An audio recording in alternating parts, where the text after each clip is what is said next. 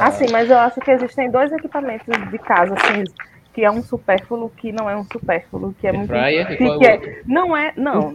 Não, eu acho que nem é fraia. Eu acho que Olá. agora, é porque eu tenho um animal, né? Eu tenho um cachorro e tenho um gato. Eu acho que aquele robô aspirador, ele, lá tem um Xiaomi que é perfeito, que mais aspira, passa isso. pano. Rapaz, ele aspira, passa estamos pano, ao vivo, não? Ele, ele, ele monitora a casa, só que é caro o bicho, né? Que ele já é todo tecnológico. Você bota lá um pouquinho de água com desinfetante, ele já aspira a casa, já passa pano também ali, um paninho com desinfetante. Perfeito. Mantém a casa limpa o dia todo. Lá Então, também né, tem muito gato. Então, Hã? Natsumira, acho que com esse gancho nós podemos dizer que se você deseja ter dinheiro para comprar um belo aspirador desse, contrate serviço de contadores profissionais.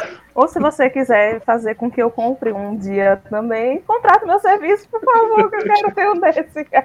Pois é, porque a gente elogia o produto, mas vamos ver se É. a gente, né, vai ter Xiaomi. acesso Xiaomi. Xiaomi patrocina nós, Xiaomi. É, isso isso mesmo. aí. Ó, Xiaomi, ó. No meu caso, Patrocina é só nós. devolver um pouquinho do dinheiro que eu já paguei pra ele, mas tudo bem, vambora.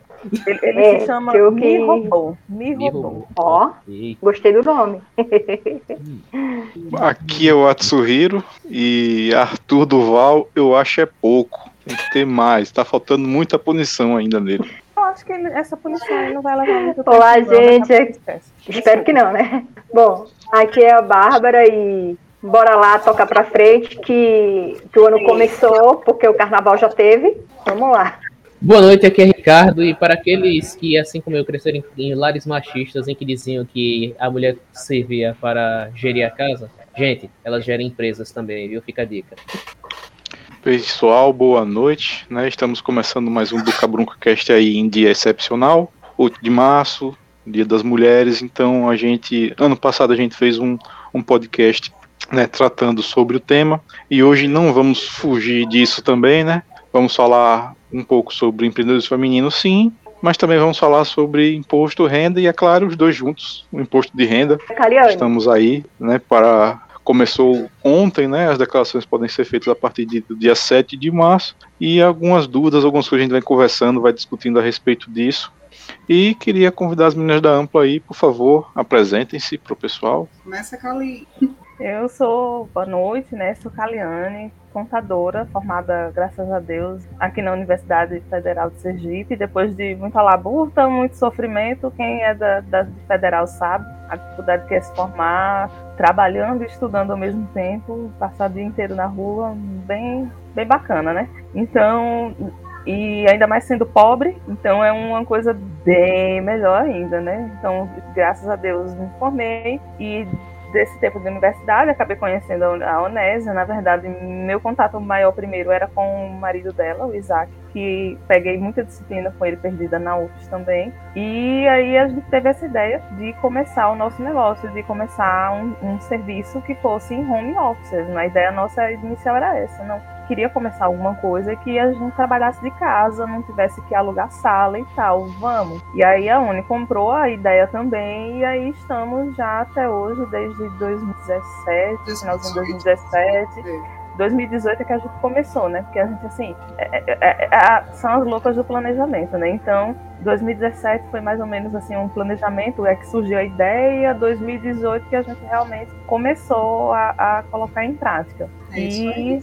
estamos aí desde 2018 na, na luta. Graças a Deus está dando certo e esperamos continuar assim seguindo esse caminho. É isso mesmo. Boa noite, eu sou Onésia, né? Contadora também. Eu e Cali, nós temos a Ampla, assessoria contábil. E assim, eu, na minha família, sou a primeira pessoa a ter diploma, né, de nível superior. Então, contabilidade, como muitas outras é, áreas, vem de uma cultura assim, de que, ah, tem um pai contador, tem escritório, a igreja tem escritório, enfim.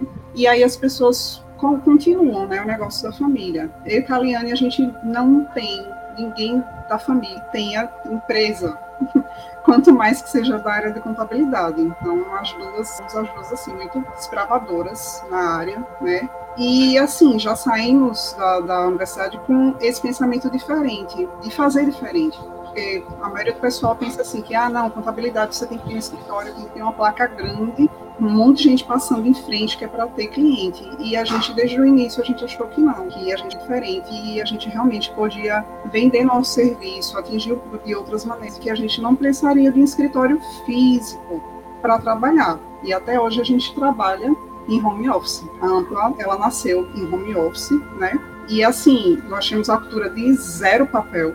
Então a gente não fica traduzindo, levando documento, indo buscando. Não existe isso porque desde o começo nosso sistema ele é totalmente em nuvem, digital, e facilita a forma da gente trabalhar. A gente também é a cultura de fazer visita aos clientes e o sistema em nuvem ajuda bastante, porque onde a gente estiver, a gente pode levar o, o computador, então de repente lá na hora acessar o sistema e verificar algum dado, alguma coisa. E assim, hoje é comum trabalhar-se assim, mas a gente começou a trabalhar, principalmente após a pandemia, né?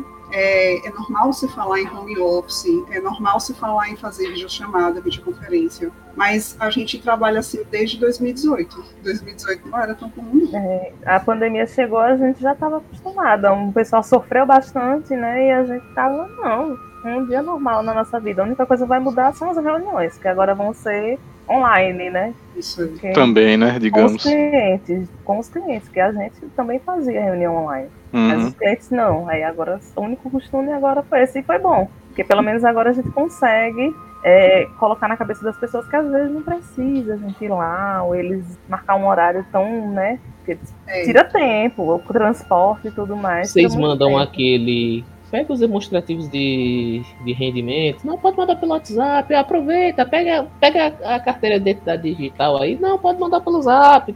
Não, pode ir. É uma coisa que. no escritório, não, manda pelo Zap. É uma coisa que revolucionou é, de uns dois anos para cá, é justamente a questão de, assim, registro de funcionário. Hoje é feito totalmente digital. Tem um aplicativo, né, da carteira de trabalho digital, e aí o pessoal fica, ah, e quando é que você vai assinar minha carteira? Aí a gente fala, já está assinada. Ué, mas como? Você lembra os documentos que você enviou pra gente? Então, explica que é tudo vivo, tudo online, pois é, né? tudo digital. Pois é. Não precisa mais ah, o empregador ir lá, riscar na carteira e colocar Isso. lá que está registrado. O próprio aplicativo agora do governo entende quando a gente manda as informações que aquilo que já existe aquele registro. Na verdade, não é uma coisa nova. O governo tem esses registros já há muito tempo. O problema é que eles não tinham esse método de divulgar e tudo mais. Agora eles estão modernizando mais. Isso, pois é. só uma dúvida. Em relação. Assim, em... pode, pode mandar, Fia, pode falar. É, só fazendo uma pergunta sobre isso que você falou sobre carteira de, de trabalho, depois eu queria fazer uma outra. É, se a pessoa tem dois vínculos, por exemplo, como autônomo e como funcionário de, de uma empresa. Como fica isso com relação é, tanto ao INSS? Bom, eu não sei se vocês sabem essa parte, mas como seria e como seria é, para o imposto de renda, no caso, né? Já que se a pessoa tem dois vínculos. Pronto.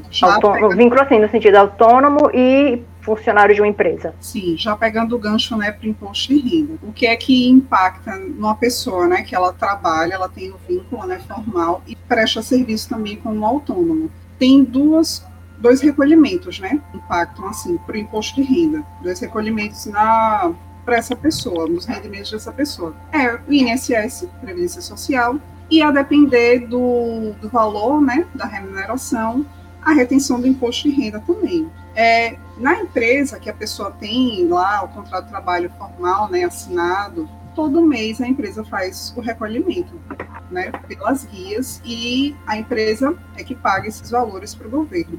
E no ano, né, quando termina o ano, durante os meses vão correndo, todos os meses são enviadas as declarações com a retenção desses impostos. Quando acaba o ano, tudo isso é condensado em uma declaração só. Eu vou botar assim que é para ficar bem simples, tá? Todos esses rendimentos eles são é, juntados, vamos, vamos colocar assim.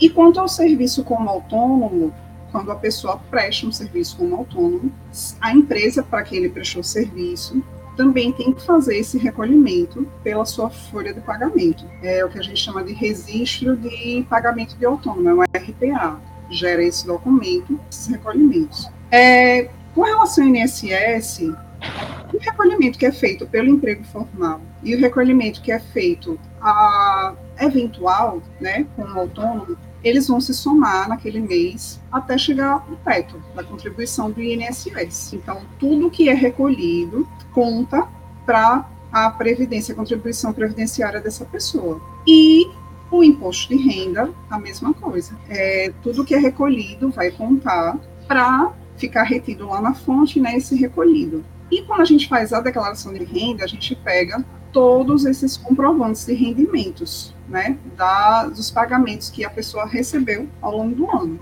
E declara isso tudo e vê a melhor maneira da pessoa ter essa restrição, a restrição, a restrição de imposto de renda, que é ela recuperar esses valores que foram retidos, né, foram recolhidos. Entendi.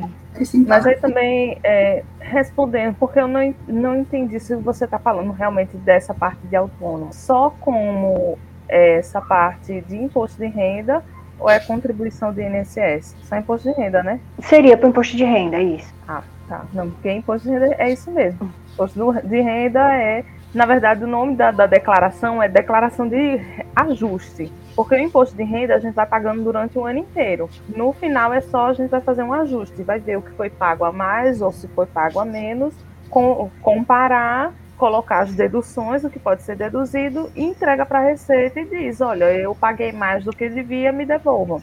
Aí é a restituição.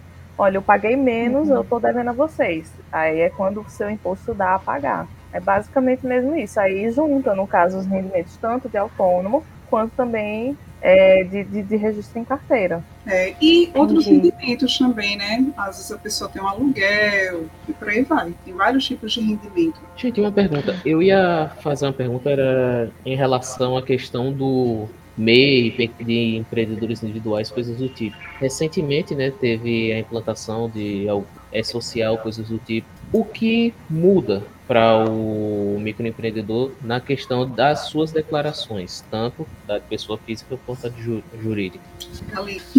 Então, o MEI é, primeiro, o que é o MEI? O MEI ele foi criado assim para porque é, claro, né, no governo Lula existia muita gente que era informal, pessoal que trabalhava sempre existiu, sempre teve camelô, sempre existiu uma pessoa que vende picolé na rua, que sabe esses pequenos empregos que a pessoa vive na informalidade e aquela pessoa ela vivia de BPC quando ficava idosa ou alguma coisa porque não fazia recolhimento para previdência social.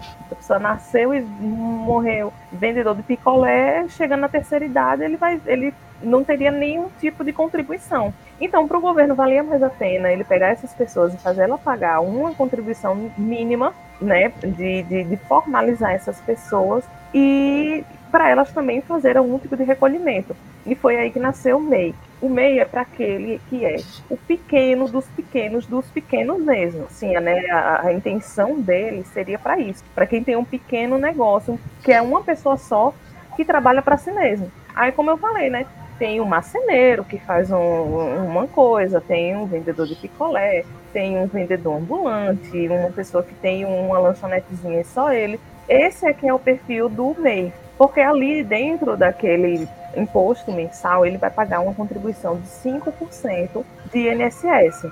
Então, todo ano o valor do MEI ele muda, porque o salário mínimo muda, então ele vai pagando 5% sobre o salário mínimo de contribuição para o INSS. E essa contribuição conta como tempo para ele se aposentar por idade apenas, não, não se aposenta por tempo de contribuição, só por idade. Então, o MEI é isso, é para o pequeno dos pequenos ter uma forma de é, ter essa contribuição e sair da informalidade. Se precisar emitir uma nota fiscal, se precisar fazer qualquer coisa, ele tem como fazer naquele CNPJ. E também certo? se tiver algum acidente de trabalho, ou então um empreendedor Isso. Mês, é, tem direito ao, à licença maternidade, isso tudo ele fica coberto, né? Porque isso, é, é, contribuinte. O, o, o, pagamento em dias das parcelas do mês, a pessoa com, começa a ser contribuinte e conta com o tempo de contribuição, tanto para aposentadoria ou doença de trabalho, invalidez, como colocou,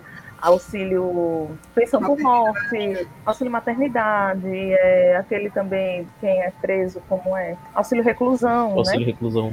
Isso, to, tudo isso é garantido para as pessoas que têm o MEI registrado e paga aquele valor em dias. Tem que estar em dias com os pagamentos, né? E aí, voltando para sua pergunta também, imposto de renda. Então, assim, tendo em consideração que quem é MEI tem aquele rendimento bem baixo, né? Dificilmente ele teria, no caso, que declarar imposto de renda. Hum. Mas tem gente que, no ano, tira por, por cima, assim, esse valor que é o de 29 mil do imposto de renda. E aí ele precisa fazer um cálculo, certo, de, de uma presunção, o nome que dá, que é mais ou menos assim, é, se é prestador de serviço, você pega 32% daquele valor, esse valor é a parte que é isenta. Então você vai no restante você vai colocar um percentual e vai ser a parte tributável que seria uhum. o que você tem que colocar na sua declaração de imposto de renda. Certo. É um cálculo chatinho, mas é bem simples. Você colocar no Google assim, é, imposto de renda MEI Sebrae. Vai ter vários, várias matérias do Sebrae exemplificando como fazer essa conta. E às vezes tem até ferramenta que eles colocam lá que você coloca o valor todo que você teve no mês ou no ano e ele mesmo faz o cálculo para você só para você preencher no imposto de renda. Então o MEI ele declara o imposto de renda quando ele tem um faturamento maior, né? E aí ele, ele faz essa declaração. Todo ano o MEI faz a declaração do MEI mesmo e depois dessa, a de pessoa física já é outra distinta, entendeu? Hum, aí, de acordo com a declaração anual, você depois faz a pessoa física também. e aí o colega perguntou, ia perguntar. Só para fechar, a declaração anual do MEI, ela é obrigatória, a declaração da empresa, né, da pessoa jurídica. E a declaração de imposto de renda, não, nem sempre, só se ao longo do ano ultrapassar esse valor, naturalmente de 29 mil. Esse é o teto para a declaração do, do, imposto de renda de pessoa física hoje, está em 29 mil, no caso, né? É 28 mil e uma fraçãozinha. A gente Seria aproximadamente 2.400 por mês. Seria isso, né? Exatamente. Queria só ler um comentário de Jorge aí no chat e também falar um pouco sobre isso, né? Já que não precisei falar o que é MEI, né? É bom não precisar explicar. A galera que é Uber sempre me pergunta: você trabalha no Sebrae? Você como é que faz o MEI? Eu, pô, Poxa, meus cinco minutos de tranquilidade do, até chegar ao trabalho já se tá foi. Bom, né?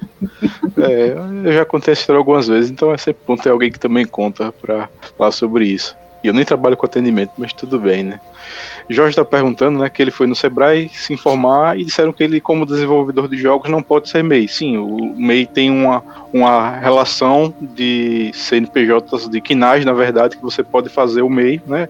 O desenvolvedor de jogos provavelmente não está, mas é acredito que você pode aderir ao simples, né? Isso. No caso. É porque desenvolvedor de jogos já sai daquele quadro que eu coloquei lá, né? Olha, o MEI é uhum. é aquele pequeno dos pequenos do pequeno mesmo, uma pessoa muito. atividade muito simples, entendeu? E Desenvolvimento de jogos já é uma atividade mais intelectual. Isso. Então, atividades intelectuais que precisam de registro em classe, que tem nível superior, elas não estão no meio. Contabilidade não tem no meio mais. Tinha, tiraram. É, serviço de engenharia, arquitetura, não tem. Tem pintor, tem é, ajudante de pedreiro, tem pedreiro, mas não tem engenheiro. Aí o que, é que muita gente faz? Disturpa né, essa ideia, pega e coloca que é, na verdade, pedreiro, mas não é, um engenheiro, hum. entendeu? Ele faz esse jeitinho brasileiro que o pessoal sempre tem de, de resolver as coisas, né? O que está errado, mas é, é, também vai de cada um, né? Infelizmente a gente não, não tem muito o que fazer. Mas é isso. É verdade. Desenvolvedor, desenvolvedor de jogos não entra no MEI, não pode ser MEI. Aí o que seria? Teria que ser uma ME, ou continuar prestando serviços como pessoa física. Ou ainda mais tem aí vários projetos, inclusive aqui no estado, de startups, tem projetos de incentivo a desenvolvimento, principalmente nessa área tecnológica. Aí às vezes vale a pena buscar o Sebrae também, dizendo, olha, eu quero abrir uma startup, eu tô, tô tendo essa ideia, tem bem, tem, sempre tem edital com projeto é, de fomento à, à tecnologia. Aí é, uma, é, uma, é bacana procurar saber sobre isso também. Bom, uma outra dúvida que eu tenho é porque tem uma, uma outra, uma sigla que no caso vira uma, uma palavrinha, que é o EIRELI. O que é o EIRELI? Que a gente vê tão, tanto, vou ver fulano de tal, EIRELI. É. Mercadinho Bom Jesus, EIRELI. EIRELI é uma empresa individual de responsabilidade limitada. a sigla. É assim, não siga a sigla. É uma sigla, é um desses exemplos. Mas é mais ou menos isso aí. Porque tem a limitada, né? LTDA. É, seria uma limitada de uma pessoa só. Só que assim, o Eireli hoje, ele está caindo em desuso. E ele está sendo substituída pela sociedade de a sociedade SLU, Sociedade Limitada Individual. Individual. A sociedade de uma pessoa só.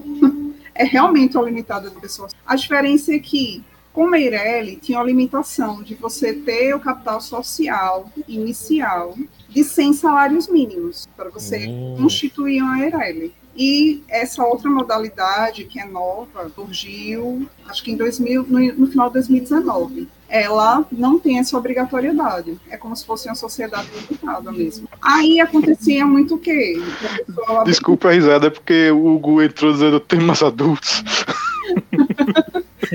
é, tudo na paz, pode continuar. E aí o pessoal, o que é que fazia? Para não, para fugir Ai, dessa questão dos 100 salários mínimos, né? Porque imagine, você está começando um negócio ali, empresa, e tem que ter 100 salários mínimos para começar a empresa, é meio complicado. Meio aí o pessoal abria sociedade limitada e colocava, sei lá, a mãe, como sócia com 1% da sociedade, algo assim. Ah, os famosos 1% de sociedade. E aí hoje em dia tem essa outra modalidade que não precisa mais utilizar esse artifício. A pessoa realmente pode abrir a sociedade limitada sozinha. Vejo muito contrato social. E o que é que implica? Porque antes da Eireli tem o EI, só o EI, que é a, empresa, empresa individual, individual, que assim, ela se assemelha mais ou menos ao MEI, né, em muitos termos, porque assim, a pessoa física se mistura à pessoa jurídica para constituir é, os bens patrimoniais da empresa. Os bens patrimoniais do sócio e da empresa são os mesmos. Não, não entendi. Desculpa, tia, não entendi. É, assim, você constitui... É o que você não deve fazer, tá ligado? Misturar é, o segredo da empresa. Não faça isso, por Mas favor. se quiser, tem o tal do EI. Não, o que é que implica? É, em caso de você a, a empresa vai à falência. Aí tem, sei lá, dívidas, credores a pagar, né? Fornecedores a pagar. Então, o governo, a Receita, o fisco, ele vai o quê? Confiscar os bens da pessoa física. Então, os bens da pessoa física, do responsável, no caso, eles são alienáveis. Ele pra... se mistura com a pessoa se jurídica, mistura. então pode, pode ter isso. É o padrão americano, né? É, a sociedade limitada, a pessoa física e a pessoa jurídica se separam, os bens hum. se separam. Então, em caso de falência, alguma coisa assim, os bens da empresa, eles vão ser usados para quitar essas dívidas, né, caso haja dívida. E os bens da pessoa física não entram nessa, nessa repartição aí, não, não mexe.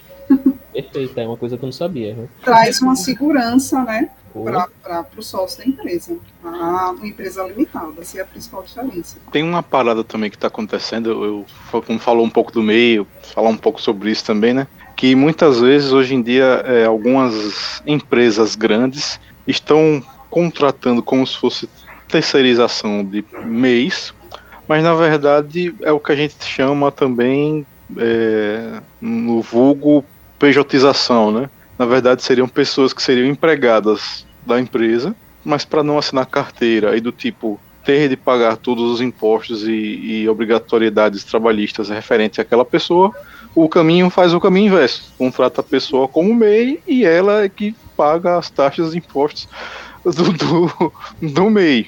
É, então, assim, é, uma, é um caminho que, infelizmente, é, é, é, como vocês falaram também, né, um pouquinho do jeitinho que as pessoas dão umas coisas para uma solução, como foi bem explicado, que era uma solução para uma galera que estava muito necessitada, mas que também virou um artifício daqueles de não, como é que eu posso dizer, onerar tanto a parte de pessoal, os encargos, né, do, é, do, do empresa. Assim, olha, quando vem um amigo pessoal meu e me diz assim, ah, Kalena, então a empresa que eu trabalho está tá conversando comigo para me demitir e eu ser contratado como MEI agora, com um salário um pouquinho maior, né? E eu acho que vale a pena.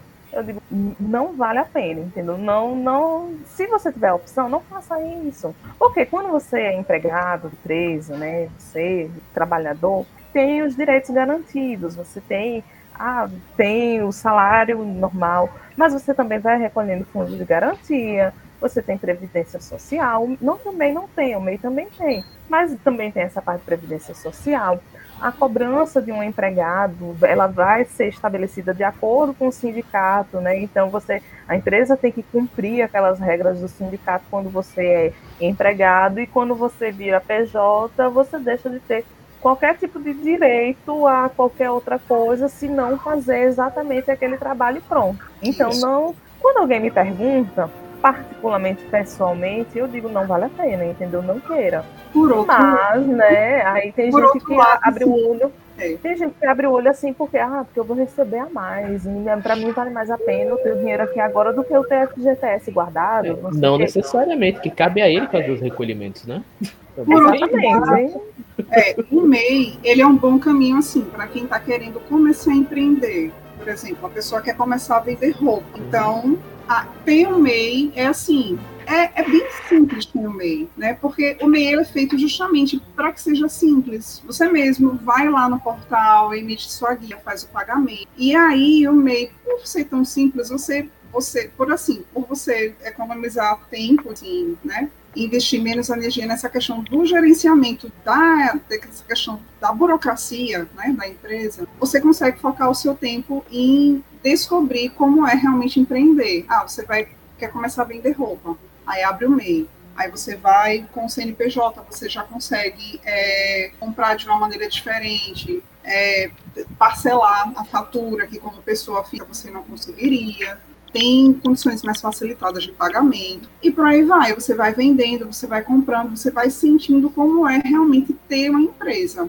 Até ter um faturamento bacana, então, contrato funcionário. A partir, porque assim, o MEI pode ter até um funcionário. Aí, se você precisar ter mais um segundo funcionário, a empresa, quer dizer, já cresceu. Aí você vai sair do MEI e vai migrar para o ME. Nesse caso, o MEI, ele é muito bom, muito interessante. E tem Surgiu um tema. Oh, desculpa. é, tem um outro caso também que é assim, que é, tira dessa questão da informalidade. Por exemplo, a questão do salão, salão parceiro. Tem a lei do salão parceiro, que o salão parceiro vai ser uma empresa do Simples Nacional, né? Que lá dentro trabalham vários meses, cabeleireira, manicure. Porque foi uma maneira que o governo achou, né? De é, favorecer, digamos assim, essa categoria porque tinha muito caso de relação é, do Ministério do Trabalho, ações, né? Porque dá muito problema, porque o pessoal fica na informalidade. É, é assim, é um, um público,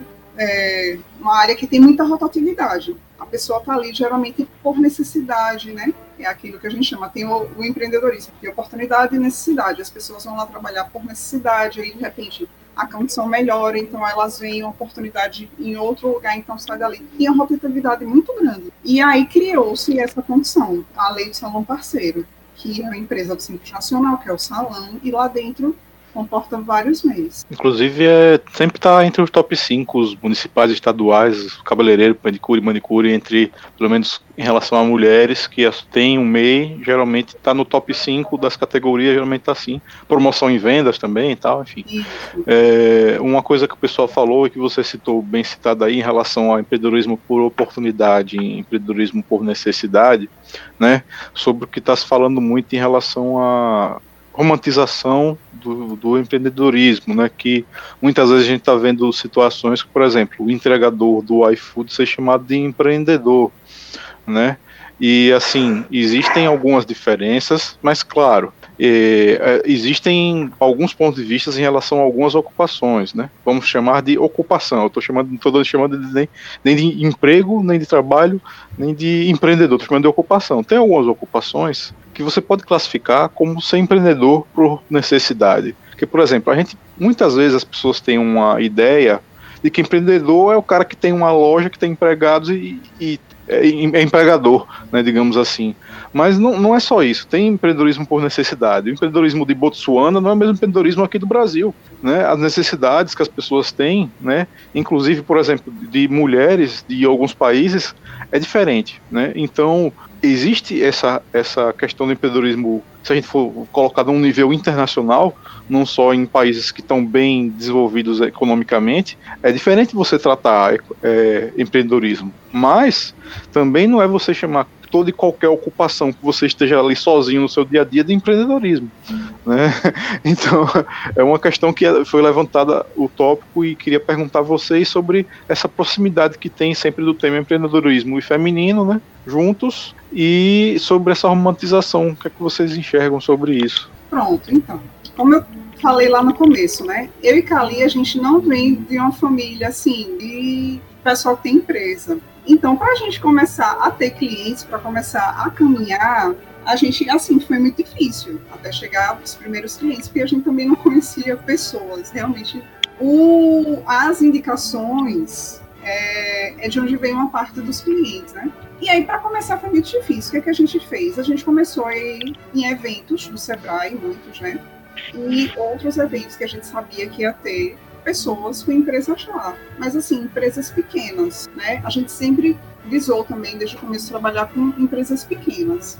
E aí, nesse universo, né, a gente só conhecer esse universo de empreendedorismo e a gente participou também de muitos eventos de empreendedorismo feminino. E o que a gente vê é que a maioria das mulheres, né, elas começam a empreender realmente por necessidade. Existe isso. Pelo menos nos eventos que a gente participa, a gente participa assim. Tem eventos que tem essa questão da romantização, que é aquela coisa do glamour, que vocês são mulheres, vocês são guerreiras, vocês podem tudo e tal, vamos lá, mulher tal. Isso porque a mulher é versátil, porque a mulher faz dez coisas ao mesmo tempo, né? Todo aquele clichê, né? Ah, mulher, uh, sexo forte, a mulher quando empreende no seu. Dia da mulher padrão, né? Digamos assim. Então, é isso aí. aí tem esse uhum. que a gente. Eu, eu, eu, eu sou muito chata do anti-coaching, entendeu? Então, quando começa esse papo muito assim, aí eu já começo a ficar agoniada, entendeu? Ah, meu Deus. Aí a gente sabe. Coach, mestre dos magos. É, é, Coach, eu... mestre dos magos, né? Que dá as ideias, mas não ajuda, não resolve, não responde nada e você Sim. que se vira no final e das aí, contas. O que, é que a gente mais vê nesses eventos, pessoal, do coach lá explicando como é que você vai vencer na vida, porque você vai vencer como de teorias absurdas, né? Não, você é. vai, tem que fazer uhum. isso, assim, aquilo e... Tira a responsabilidade de todo um contexto é, econômico, político, social que o nosso país está inserido, já já, Babi, e tira isso tudo e coloca a carga sobre você. Não, porque você pode, porque se você for, você vai lá, você consegue. E o sistema não é feito. Se você não conseguir é porque você não, não, não se esforçou porque ainda. Você né? não se esforçou o suficiente. Exatamente. Fala, Babi. Então, vou, vou falar um pouco da minha experiência. Porque, assim, há alguns anos atrás, quando eu me formei, não tinha esse boom de temos que ser empreendedores. Não tinha. O que você tinha era aquele que tinha vínculo empregatício, aquele que era informal e aquele que era autônomo. E se vire. E existem profissões que, por natureza, você é autônomo. Ponto. Se por um acaso você conseguiu algum contrato ou você passou em algum concurso, sorte sua. Mas a natureza daquela profissão é ser autônomo. E ninguém te explica isso na vida.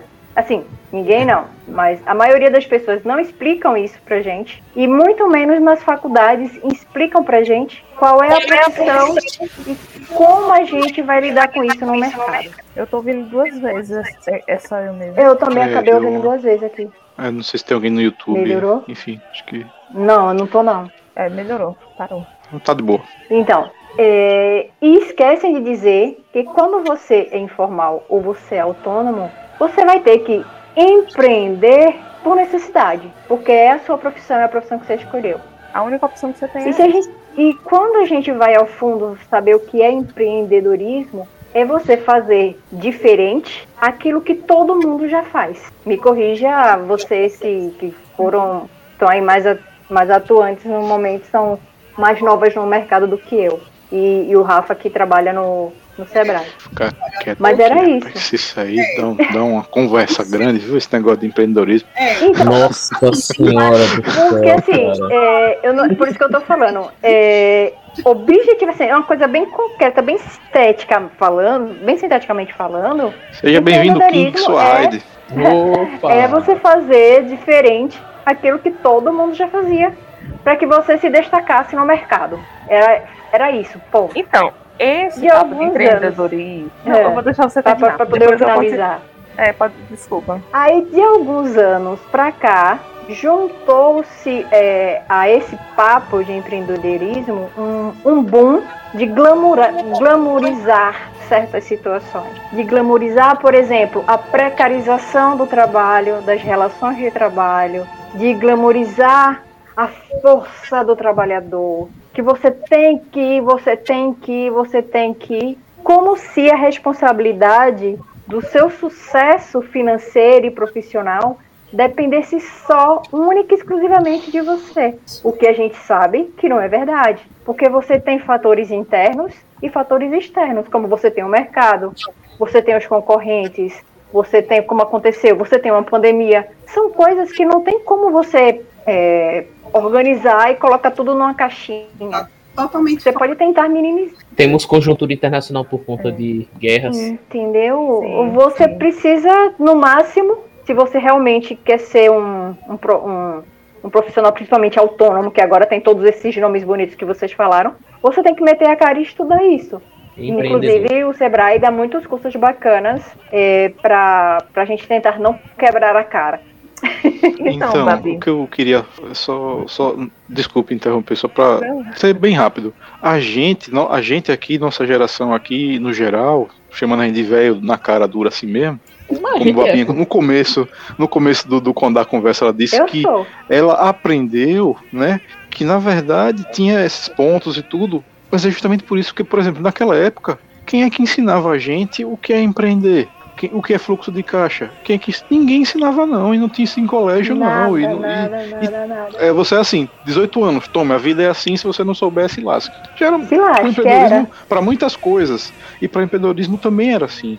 Então, é, existe esse trabalho hoje em dia de ter a parte de empreendedorismo na escola já em, em- já em séries mais iniciais da vida dos alunos e tudo, para eles começarem a aprender algumas coisas para isso estar incluído na cabeça das pessoas, que, pô, você aprender economia, direito, essas coisas tudo só quando você virar adulto, você vai tomar um choque da vida, da realidade que muita gente não, não suporta e não aprende, e não consegue, e você vai estar aprendendo aquela velha questão de você trocar o pneu do carro, o carro andando, entendeu? Uhum. Então, acho que é por isso que também tem essa questão da cultura empreendedora. A gente não está desenvolvendo agora uma cultura empreendedora, né, das pessoas entenderem que não é só fazer prova de vestibular e passar de ano, a única opção que você tem é estudar para você conseguir virar um, um, um dia um doutor, para você conseguir um dia almejar qualquer coisa que você quiser. Não é só isso, né? Digamos, a vida não é só isso. É, é- é isso que é importante também. Né? Eu só tô dando esse, esse pitaco aí porque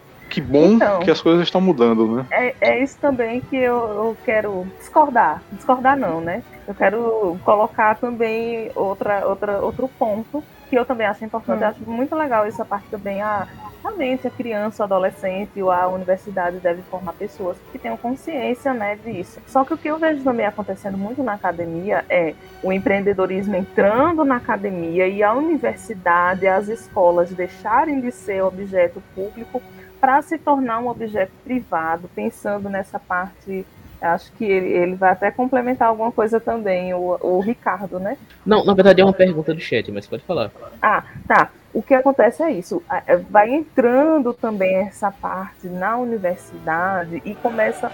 Eu não sei, eu co- começo a me sentir desconfortável com isso também. Porque eu acho assim que o ambiente da universidade, a academia em si, né, a universidade, ela realmente devia formar a pessoa para aquela profissão que ela exerce. Ah, mas eu não tenho nada sobre empreendedorismo, não sei nada sobre é, sobre essa parte. Tem as disciplinas, por exemplo, extracurriculares. Na, no- no meu curso tem várias disciplinas de que você faz por fora, né? Até conta como horas de empreendedorismo que você pode pegar. Contabilidade tem uma das melhores grades de disciplinas assim optativas e eletivas Isso. que tem. Eu Dentro da estudei economia e nossa, Mas, eu não assim, tenho metade, cara. Eu não sei como é que Dentro, tá é, hoje, mas quando eu dentro formei, eu fiz essas matérias ativas de empreendedorismo. Não tinha, assim, quando eu fiz, quando eu estudava, eu não tinha nenhuma visão de ter uma empresa um dia. Eu nunca, isso Uhum. nunca passou pela minha cabeça. Como eu estou dizendo, eu sou a primeira pessoa da minha família a ter um curso superior. Então, não passava pela, pela minha cabeça. E hoje a visão que eu tenho, atuando, né, e lidando com, com pessoas que têm empresa e assim educando mesmo o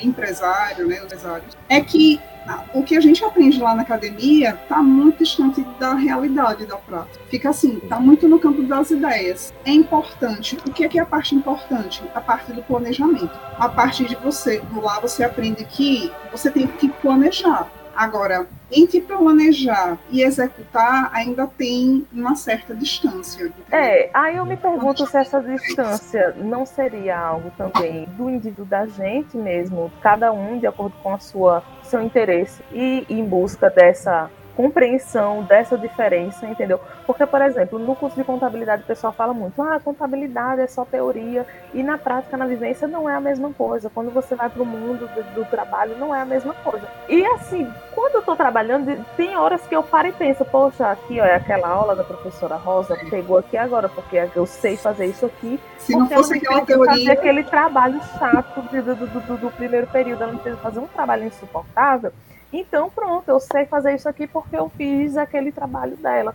Teórico, de eu fazer na mão mesmo, no, no computador tal, sem sistema e pronto. Ah, eu sei por causa disso. Então, aí é que entra, sabe? Eu acho que a academia tem essa obrigação mesmo, a gente ter, é, é porque não é objeto de trabalho nosso, né? Mas eu também, como não, não saí da, da, da faculdade para continuar, nem pretendo fazer mestrado, essas coisas, mas eu, o pouco que eu entendo de, do processo acadêmico, da continuidade, é que o, o, o, o curso, a grade, o, a graduação é realmente isso, é só você aprender os conceitos das coisas. A aplicabilidade fica para o mercado. E o mercado, para mim, o mercado é que teria que formar essas pessoas em outro, na, especializar. A universidade, a escola, para mim, eu acho que a universidade e a escola devia apenas realmente é, é, volto, focar os seus esforços em ensinar realmente o que é a profissão, os conceitos, a, a forma de trabalhar e deixar essa parte para depois. E é o mesmo que eu me preocupo com o ensino básico, o ensino fundamental e tudo mais, porque aí a gente já está vivendo também uma, um, um problema sério de negacionismo e tudo mais, e aí os alunos deixarem de ter disciplinas importantes como filosofia, sociologia, para poder dar espaço para esses temas de empreendedorismo, para daqui a pouco a, a, pessoa crescer e achar que ser entregador de aplicativo é ser empreendedor e trabalhar para si e ter boas condições. Aí, Veja que eu não é, falei, é eu não falei isso. Veja só, eu não falei para substituir, né? Eu não falei para substituir nada que existe por empreendedorismo. Sim, sim. Pelo contrário, Inclusive, eu disse que a gente aprende muitas coisas mas não, na, na, como falei, na nossa época, nada disso, de algumas coisas que a gente necessita na vida, é, por exemplo, porra, o cara não saber. Eu tô dizendo isso porque eu, eu trabalho num lugar que isso é a cada é, 50% das pessoas dizem. Misturar dinheiro da empresa com dinheiro próprio, a gente tem que dizer isso direto, pô. E é um absurdo você ter que dizer isso direto para as pessoas. Sim. Eu, quando eu digo direto, é para muitas, muitas pessoas. É muita. E é, geralmente a pessoa só procura a gente quando já tá no lixo. Tá, tá ligado? Oh. Então, assim, eu não estou dizendo assim, ah, vamos excluir algumas coisas para dar espaço para isso, como deu o exemplo de 50% mas... da, da grade sem empreendedorismo. não, é pô, isso é absurdo. É o que acontece no final, porque o, o, o, a, grade, a grade curricular, o aluno, ele precisa ter uma quantidade de horas no ano para cursar. E para ele ter aquela quantidade de anos, ele tem que tirar aquele horário de algum lugar. De algum lugar ele vai ter que sair. Vai sair de onde? Das uhum. disciplinas que temos de, de sociologia. Vamos tirar é, filosofia. Para que serve filosofia? Ninguém estuda filosofia a vida inteira. Para quê? Vamos botar empreendedorismo, tira filosofia. Aí é que tá, entendeu? Então, Porque para poder encaixar alguém só, tem que perdendo. Só que a minha questão, Kali, com, a, com o empreendedorismo, não é que ele não seja importante. Porque a partir de, dessa febre de empreendedorismo, muitas pessoas estão indo atrás de conhecimentos que são necessários, como fluxo de caixa, você não misturar as coisas, entendeu? Então isso é importante. A minha questão com esse boom do, do vou chamar de empreendedorismo quântico para falar mal. É. Quântico, é, ótimo. É, é, de empreendedorismo quântico é achar que se você assistir só essa palestra e se você seguir só essa receita de bolo, tudo na vida vai mudar. É como se você tomasse essa pílulazinha aqui e não existe mais problema nenhum. O incrível segredo não... que os contadores não querem que você saiba. Não é? E se por um acaso não der certo, é porque você, você não, não fez o certo. Pessoal, você não se esforçou. Meu você não fez o suficiente. E a gente sabe que não é assim. Que tem gente, tem, tem muitas pessoas competentes, tem muita gente batalhadora, tem muita gente de tudo isso que faz tudo a vida inteira e não consegue progredir, não porque ela não é boa no que faz, não porque ela não, não sabe gerir seu próprio negócio, mas é porque é a conjuntura em que nós vivemos não facilita a vida da maioria de nós brasileiros, entendeu? Sim, sim. Pet, justamente sobre isso. É, Tupinamba aqui mandou a pergunta aqui. Qual seria a opinião de vocês, contadores, a respeito da dessa romantização de, da precarização de relações de trabalho, dessa glamorização do, do seja seu próprio patrão, só que não. E o que, é que vocês pensam disso daí? É, vocês que estão diretamente trabalhando com a parte de contas, vocês que veem os impactos de certas decisões na vida financeira, na, na questão de gestão de contas, de, de empresas, de pessoas, o que vocês acham disso? Tipo, uberização, você vê o empreendedorismo de entregador de bicicleta, esse tipo de coisa. O que, que vocês acham? Foi a pergunta eu, do, do eu. Do... Eu posso falar com propriedade, porque o meu irmão, ele trabalha com essas coisas também. Meu irmão é entregador de aplicativo bicicleta. Viu? Bicicleta. E ele é defensor assíduo de que tem que ser assim mesmo e que tem que o Uber, não, o Uber, o iFood ou qualquer plataforma não tem que se responsabilizar por nada, por ninguém, e que cada um que faça o seu, e que você está ah. fazendo o seu horário, você é o empreendedor, e aí se você deixar de fazer isso, é, as empresas vão embora e não vai ter mais emprego para ninguém. Então, meu irmão, meu irmão. entendeu?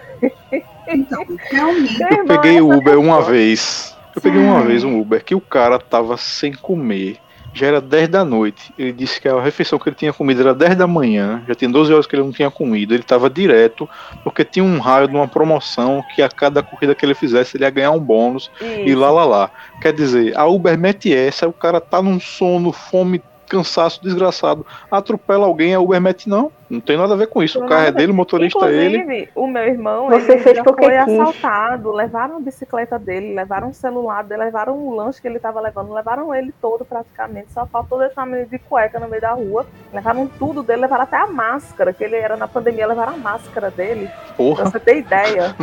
Eu dizia, ô brother, pelo amor de Deus, isso não vai servir pra você não. Eles levaram a máscara.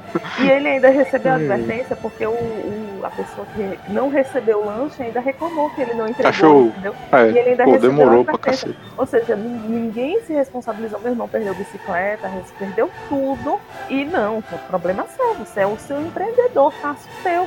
Faz o teu, benção. Enquanto isso, é tudo bem, seria justo. Seria justo se a gente visse, talvez, a, as empresas distribuindo seus lucros para os seus empreendedores também, né? Seus sócios lá. Mas não, a gente vê essas plataformas crescendo absurdamente, inclusive durante a pandemia, durante qualquer. Os acionistas aí ganhando milhões e milhões e milhões em, em, em cima dessas pessoas que realmente necessitam, que não tem outra fonte, que vem nessa parte de, de, de Uber, de entregador. No final, nas americanas, aqui do calçadão no centro, a porta das americanas abafada de gente. Eu, eu, que confusão é essa? Não, é só de entregador ali na porta porque você hoje em dia pede uma coisa nas americanas e eles entregam na mesma hora.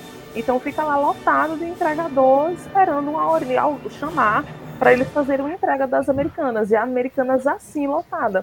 Então, a, o que a gente vê é isso: é, é a pejotização que está acontecendo, a cultura que está se criando também das pessoas acharem que são empreendedoras, ser entregador de iFood é ser empreendedor, é isso tudo. E o, o reforço também que isso está tá, tá trazendo, entendeu? Muita gente acreditando nisso, muita gente apostando nisso, então quem fala o contrário acaba sendo o errado da história, acaba sendo o louco da história, que se você reclamar, o iFood vai sair do país e não vai mais vender aqui, não vai ninguém mais ter emprego. Então é melhor parar é. de reclamar e fazer engolir seco. Aí... Essa é a parte que eu fico pensando, tipo. Que... Hum. Pode falar.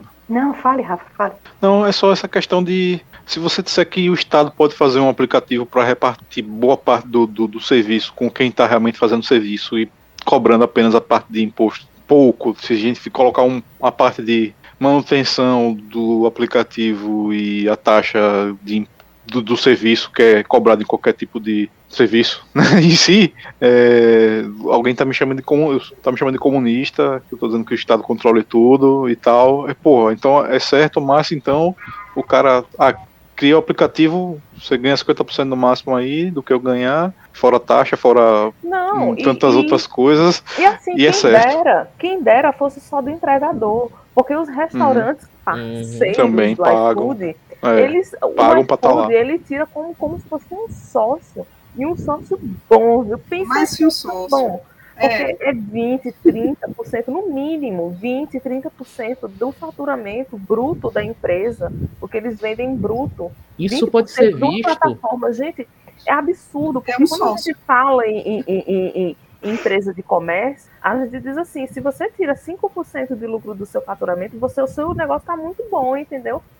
Você tira É tanto 20%, que muitas vezes os preços, os preços refletem isso. Quando você pede pelo aplicativo, você tem um determinado nível de preço. Quando você pede por fora ligando direto, às vezes o mesmo pedido que você fez custaria 35, 40 Mas reais, eles é errado. 5 a 10 reais menor. Isso Mas é eles errado. fazem a isso. plataforma, a plataforma tem um, no contrato deles diz que você não pode fazer isso, que o parceiro Ah, mas não o pode pessoal- fazer isso. Eles fazem, não estou dizendo que não faz. Olha só, Não, olha só, Mas a plataforma Oh. pode ir lá e questionar e dizer, olha, você está desassociado. João Kleber, para, para, para, para. Então, a plataforma ainda exige que não haja diferença. Não haja essa diferença. O preço você pode lançar. Diga aí. você com essa, essa mentalidade de empreendedorismo quântico faz com que você não reflita na sua precária condição de trabalho, que não junte com seus companheiros para reclamar e não lutar por, melhor- por- melhores con- condições de trabalho. E aí a gente E ainda tem a quando? questão do, do bloqueio branco, né? Que na verdade ele não expulsa você da plataforma, mas se você fizer algum tipo de mobilização, algum tipo de reclamação, eles dizem, beleza, reclamou, vamos ver aqui, e você simplesmente liga o aplicativo e não é chamado. Ele sempre, não, você você não foi expulso, mas também magicamente não aparece corrida para você. Fica no limbo. Sim, sim, É. sim. É muito complicado. Fica assim, é uma situação precária, né? O pessoal ali está numa situação precária, de desespero, porque não tem emprego e não tem perspectiva. E aí o que vier é lucro. Quando vem essa história bonita de que não, você pode ser, você pode mudar a sua história, agora é o seu momento, siga aqui esses passos, a fórmula do sucesso. Quando vem essa história toda, uma pessoa que está nessa situação vulnerável, o olho vai brilhar. Ela vai dizer: caramba, é a minha oportunidade de sair do fundo do poço. É agora. O que é que eu faço? O que é que eu preciso fazer? É agora a minha hora, é a oportunidade. Eu vou lá, porque a pessoa quer pagar as contas, a pessoa quer, às vezes, comprar o livro, Bate o desespero, bate o desespero, né? janta, é, para botar comida na mesa. É, é a questão assim, de desespero mesmo. Agora é Sim, agora. sim. Agora é a oportunidade. Vou conseguir colocar meu filho numa escola boa. É, essa é a minha hora. E é isso que acontece. E, E aí não a é isso que acontece no final, né? compra, é, a pessoa compra essa ideia e, assim, compra essa esperança, né? Aquela coisa, renova a esperança e, e fica aí nessa ilusão. Então, aí é outra, outra questão também que eu ainda bato na tecla. Será que esse tipo de, de, de coisa seria interessante colocar na academia? Porque o que a gente vê é esse pensamento iludido sendo disseminado aí à torta e à direita. Então, ter aula de empreendedorismo, qual seria o tipo de empreendedorismo que seria ensinado na escola? É também ensinar o aluno, a pessoa de que ah, você pega o seu dinheiro e você compra uma bicicleta para entregar no iFood e depois você compra uma moto e compra um carro e não sei o quê. Qual é o tipo de empreendedorismo A que vai fórmula ser mágica do, do primo rico, que ele Isso. quer comprar livro no sebo e seis meses depois ganha um milhão de reais. Como vai ser o empreendedorismo que vai ser ensinado? Vai ser ensinado matemática financeira? Bacana. Se disser assim, não, vamos ensinar matemática financeira nas escolas. Tá aí, gostei, bacana. Não, a gente vai agora ensinar matérias de administração. Vamos pegar aquele modelo plano, quem trabalha no Sebrae, né? O colega sabe que o, o Sebrae tem aquele modelo plano de negócios, né? É. Você vai lá, baixa o plano de negócios, inclusive na uma matéria de, de no curso de administração, no, no, na, na, nas matérias de administração, era esse, era você pegar, fingir que você tem uma empresa e fazer o plano de negócio da empresa. Se for isso, bacana também. Eu acho muito massa, entendeu? Você aprender a fazer um plano de negócio. Quando a gente começou o nosso negócio, a primeira coisa que a gente fez foi isso, sentar e construir o nosso plano de negócio. O que é que a gente quer, como é que a gente vai pegar dinheiro, como é que a gente vai gastar e deixar tudo organizado. Agora, se a gente deixar assim solto, ah, vamos falar sobre empreendedorismo. Qual vai ser o empreendedor, empreendedorismo que vai ser inserido? É essa, essa linha surtada ou vai ser uma teoria também mas que sirva para o empreendedorismo. Vamos conversar sobre matemática financeira, vamos conversar sobre o que é juros, o que é não sei o que, como fazer economia, é, como economizar. Uma, uma mão invisível do empreendedorismo também aí agindo, né, às vezes. como, porque, assim, é, é como eu falei, existe, como eu tô falando, o empreendedorismo daquilo que você, como você falou, plano de negócio, fazer um, uma análise de como você pode fazer um, uma, uma empresa, que, que tipo de imposto você tem que pagar, que tipo de declaração você tem que fazer, coisas assim, para você entender sobre o caminho das pedras, né? É uma coisa. Outra coisa é, vamos agora todo mundo ver, primo rico aqui, vou botar um dar o play, você vai aprender a ganhar um milhão em seis meses, comprando livro no sebo, trabalhando de, de garçom e sendo barman de graça. Sim, assim, que, na, tipo... na, na Calitopia, Se você certo? encontrar um, alguém grande na sua área, ofereça-se para trabalhar de graça. De graça, sim. Então, é, tem é. muito isso, já tem. Eu, eu vi muito isso nos meus estágios. Olha, eu sou uma é. pessoa que eu sou Está aqui para aprender praticamente a eterno estagiário. Então, antes de fazer contabilidade, eu ser engenharia civil, né? E como engenharia civil, eu estagiei em construtor, estagiei no estado, estagiei em muito lugar. E como contadora também, estagiei em escritório de contabilidade, trabalhei em escritório de contabilidade e, e estagiei também no Tribunal Regional aqui do Trabalho, lugar bom de estagiar, muito bom, que assim, é esfera federal, né? Então eu estagiei na esfera privada, tive experiência de Estado na esfera estadual e tive experiência de estágio na esfera federal. E assim, é completamente diferente. eu lembro do meu primeiro dia de, de estágio em cada uma das três esferas, cada um. E assim, desde o primeiro dia é totalmente diferente. As pessoas são diferentes, o tratamento que você tem é diferente. É, chegaram para me dizer assim: ah, não, porque na minha época é, eu pagava para vir estagiar eu, pag, eu pagava para vir aprender, meu pai me dava passagem, eu vinha, não recebia nada não. Como vocês acham? No privado, com certeza. No, no, tribunal privado, não No privado, com certeza. Pois, e aí lá no, no, Tribunal Regional do Trabalho, o pessoal disse assim, não, você vai, vai aqui aprender contabilidade. É, eu era primeira estagiária do setor porque tinha um setor de auditoria e tinha um setor de a Secretaria de Finanças do Tribunal, eu estagiei lá. Era a primeira estagiária que estava chegando, foi uma vaga que abriram e eu estava lá, estreando ela. E aí o pessoal diz, o que é que a gente vai fazer com essa menina, né? O que é que a gente vai fazer com ela? Não, a gente tem que criar um plano de estágio para ela, tal, tava um negócio assim meio estruturado e disseram assim, não, coloca para tirar cópia. E disseram, não, de jeito nenhum, bora. Aí o coordenador que, de estágio que eu tinha lá me colocou para ficar com dois, dois contadores que tinham, né, do tribunal. E aí eu fui lá acompanhando o trabalho deles. Mas é assim, a visão que eles tinham é que o que é que eu gostaria de aprender, né? O que é que eu acho importante que você aprenda? O que é que vai servir para você na sua vida de contadora, como contador? O que é que é?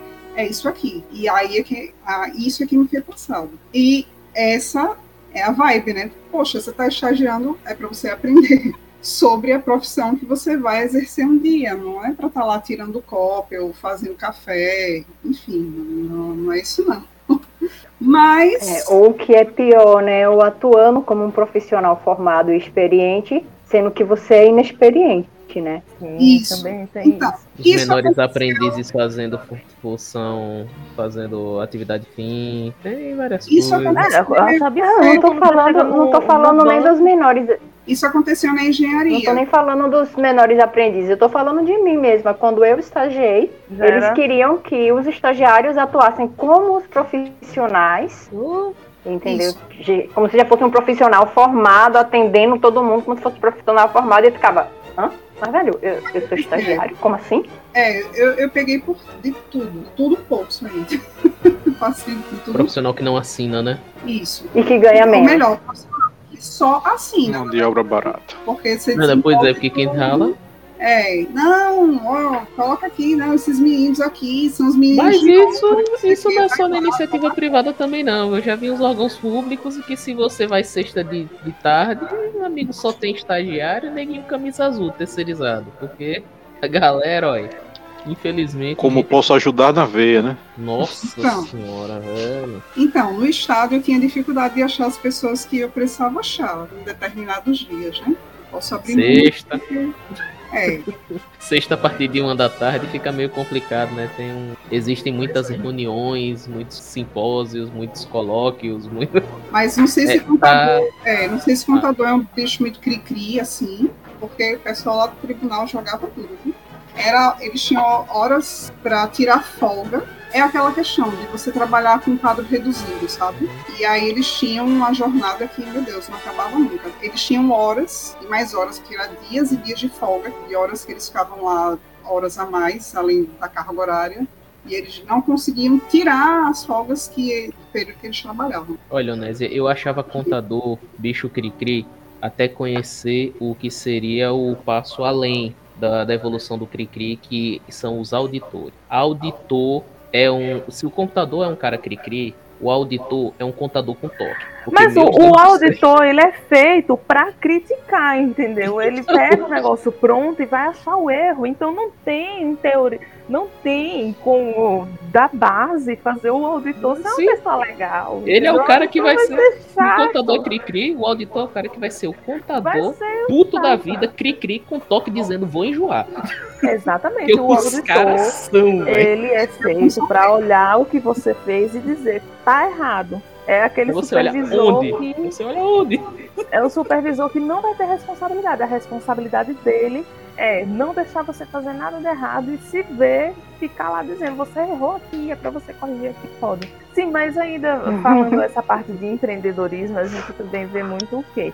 Que o empreendedorismo feminino, ele é muito diferente também do, do, do- do empreendedorismo é, do masculino, né? Empresas que são mulheres que comandam, tem muita diferença. Primeiro que, como o colega disse, que as mulheres, quando têm empresa, é mais uma loja de roupa, uma loja de confecção, então é um serviço de estética voltado para a área da beleza, né? E realmente é uma maioria isso. Infelizmente, né, nós precisamos, nós mulheres, precisamos mudar isso. Quem sabe as próximas gerações. Estamos e- mudando aí aos poucos. é, fortalecer essa ideia de que mulher não é necessariamente para ser esteticista, manicure, cabeleireira, não desmerecendo a profissão, né? Claro que não, mas é, queremos Podemos ser mais do que isso. Isso, queremos ver mais Mas- mulheres contadoras, queremos mais mulheres fisioterapeutas, mais médicas e tudo mais. Então é importante a gente colocar.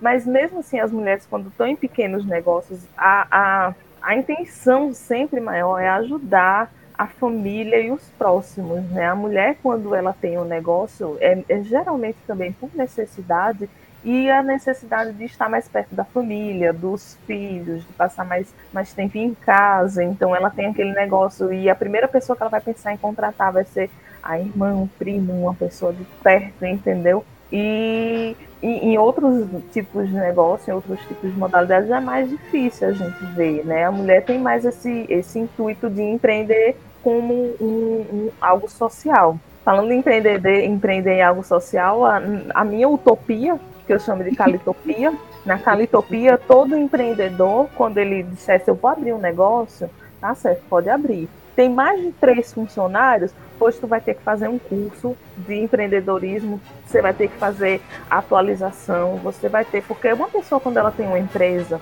e ela passa a ter duas, três pessoas trabalhando para ela, ela tá, é, tá- está modificando a vida de muitas pessoas, ela está to- se tornando socialmente responsável por muita, muita coisa, né? Para mim, na minha, na, na minha utopia, o empreendedor, quando ele vai crescendo, ele devia ter responsabilidades também de empreendedor, sabe? Ah, eu tô, tô fechando meu negócio, tá crescendo, não sei o quê. Pronto, então tá na hora você também se profissionalizar, né? Vamos se profissionalizar.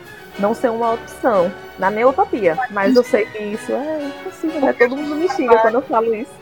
É, a gente trabalha assim com o pessoal da área da saúde, com o pessoal que e também de empresas pequenas. E é aquela questão da eu presa, que a pessoa ela vende, ela atende, é, questão do paciente, né? Tipo, um fisioterapeuta, ele atende o dia inteiro, né? Tem os pacientes e não tem tempo para gerir o negócio. Aí eles chegam assim, achando, ai, como vocês, contadoras, não sei o quê, que máximo, vocês vão me ajudar. Só que ele tá achando que a gente vai ficar lá dentro da empresa dele e não, meu bem, não é bem assim. Porque tem coisas que é o dono da empresa que tem que fazer. Então, quem é que vai definir o salário dos funcionários? Não é o contador, é o empreendedor quem é que vai saber se é, tem uma torneira lá estourada que está consumindo muita água e a conta de água dele é o não, não é. Então a pessoa ela tem que ter esse tempo para gerenciar a empresa dela. E aí é que entra essa questão desses cursos, né? Dessa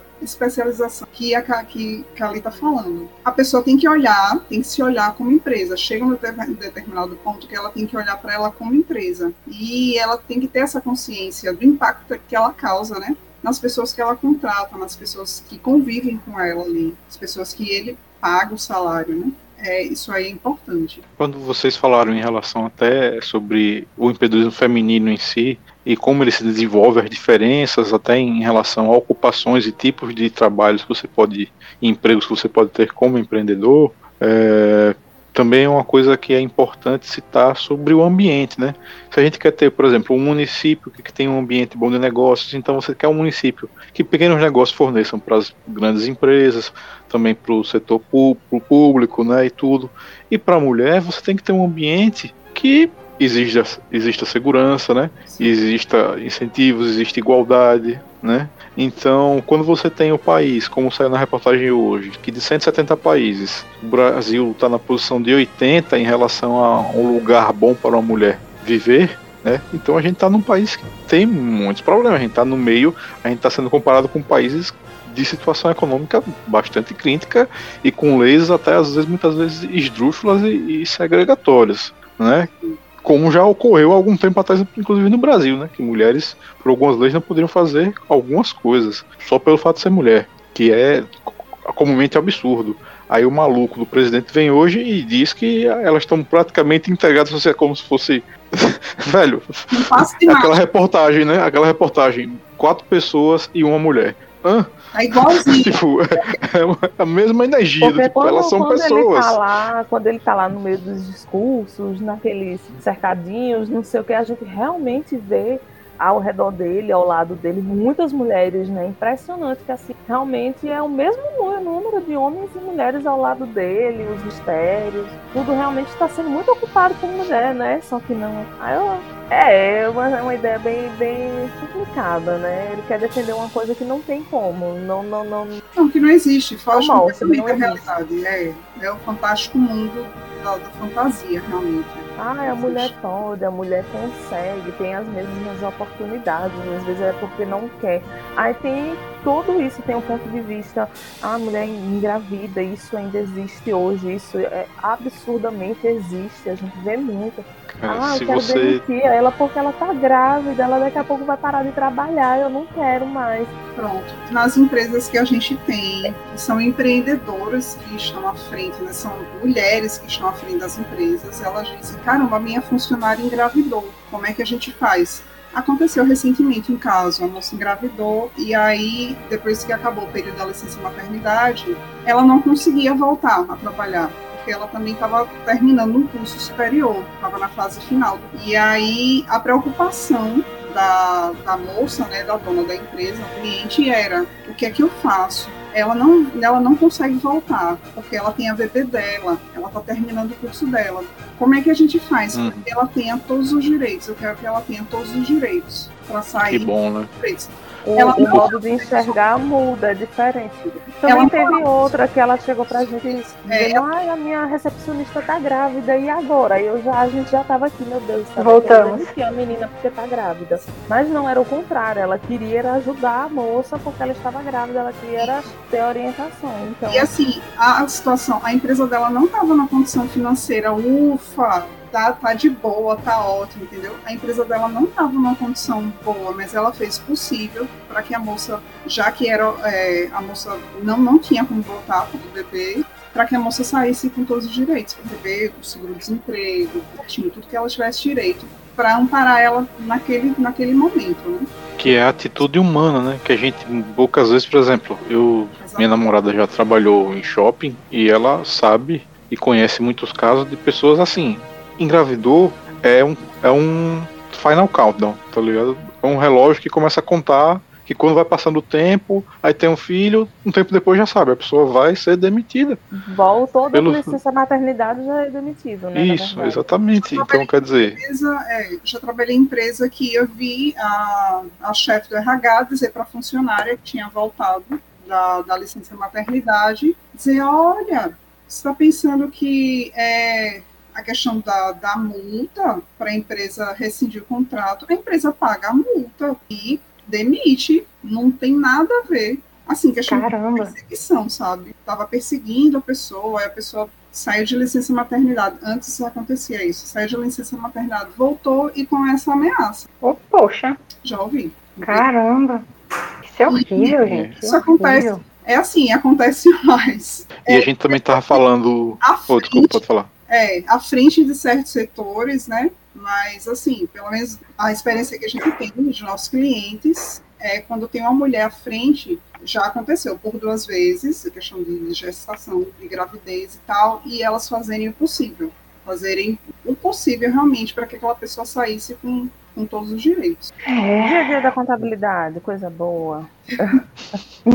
Porque a gente até Olha, tava conversando São sobre. causos, viu? São causos, É, né? causos Causos. A gente for contar Ah, tem bastante. A gente tava falando antes, né?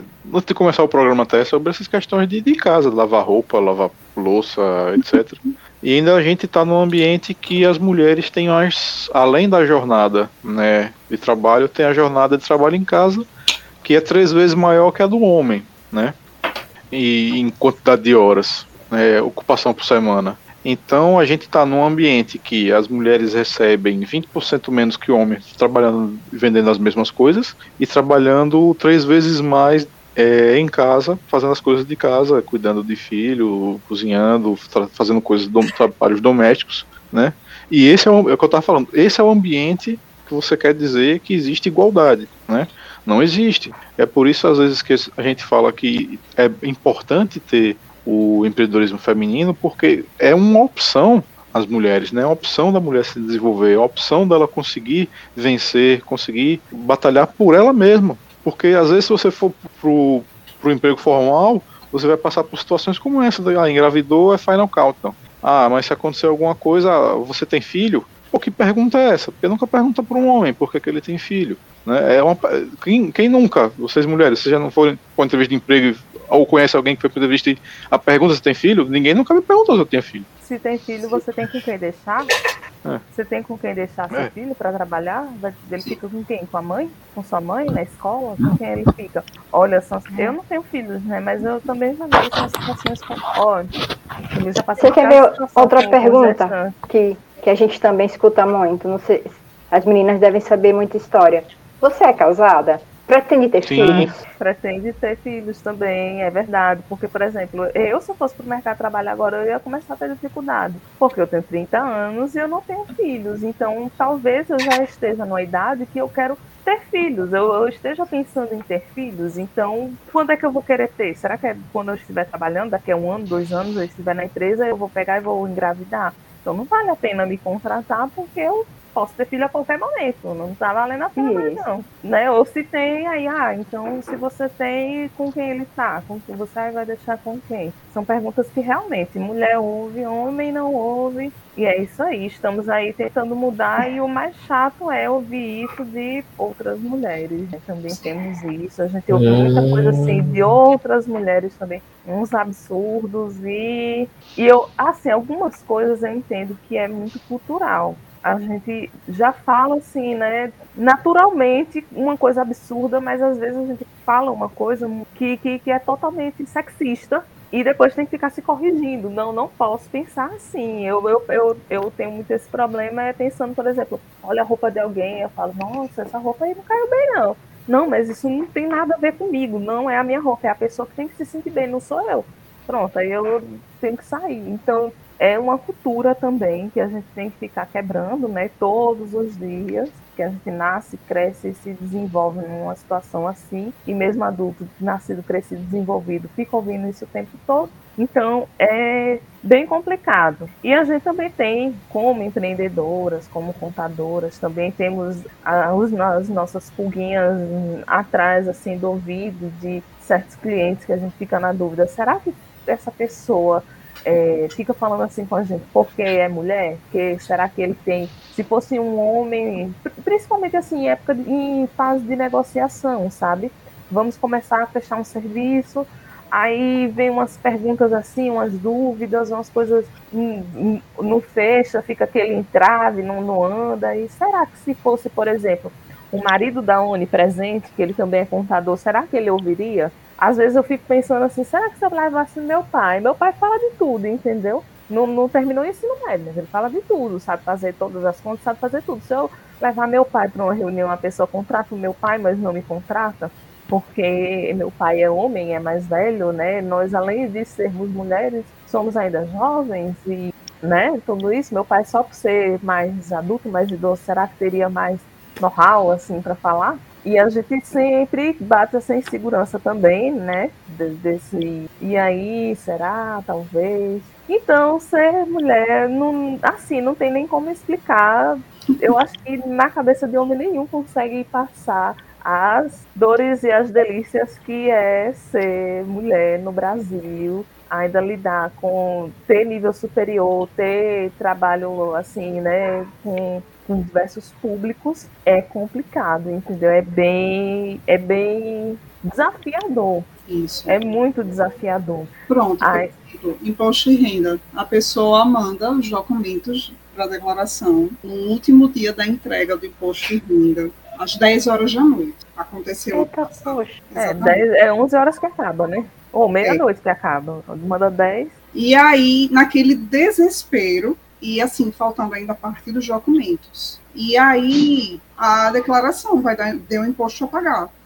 Não tenho o que fazer, não tenho todos os documentos, eu tenho que mandar, retifica depois, né? Deu imposto a pagar. E aí disse, não, tá faltando esse documento, tá faltando tal documento ainda, vou mandar, vou mandar, e certo. Aí quando é no outro dia, então dois dias depois, a pessoa manda de novo, né? Só visualiza depois, né? E aí fica surpresa com aquele imposto que deu a pagar. Ah, mas e, e, aquele documento que eu mandei depois? Não, não serviu não para bater não.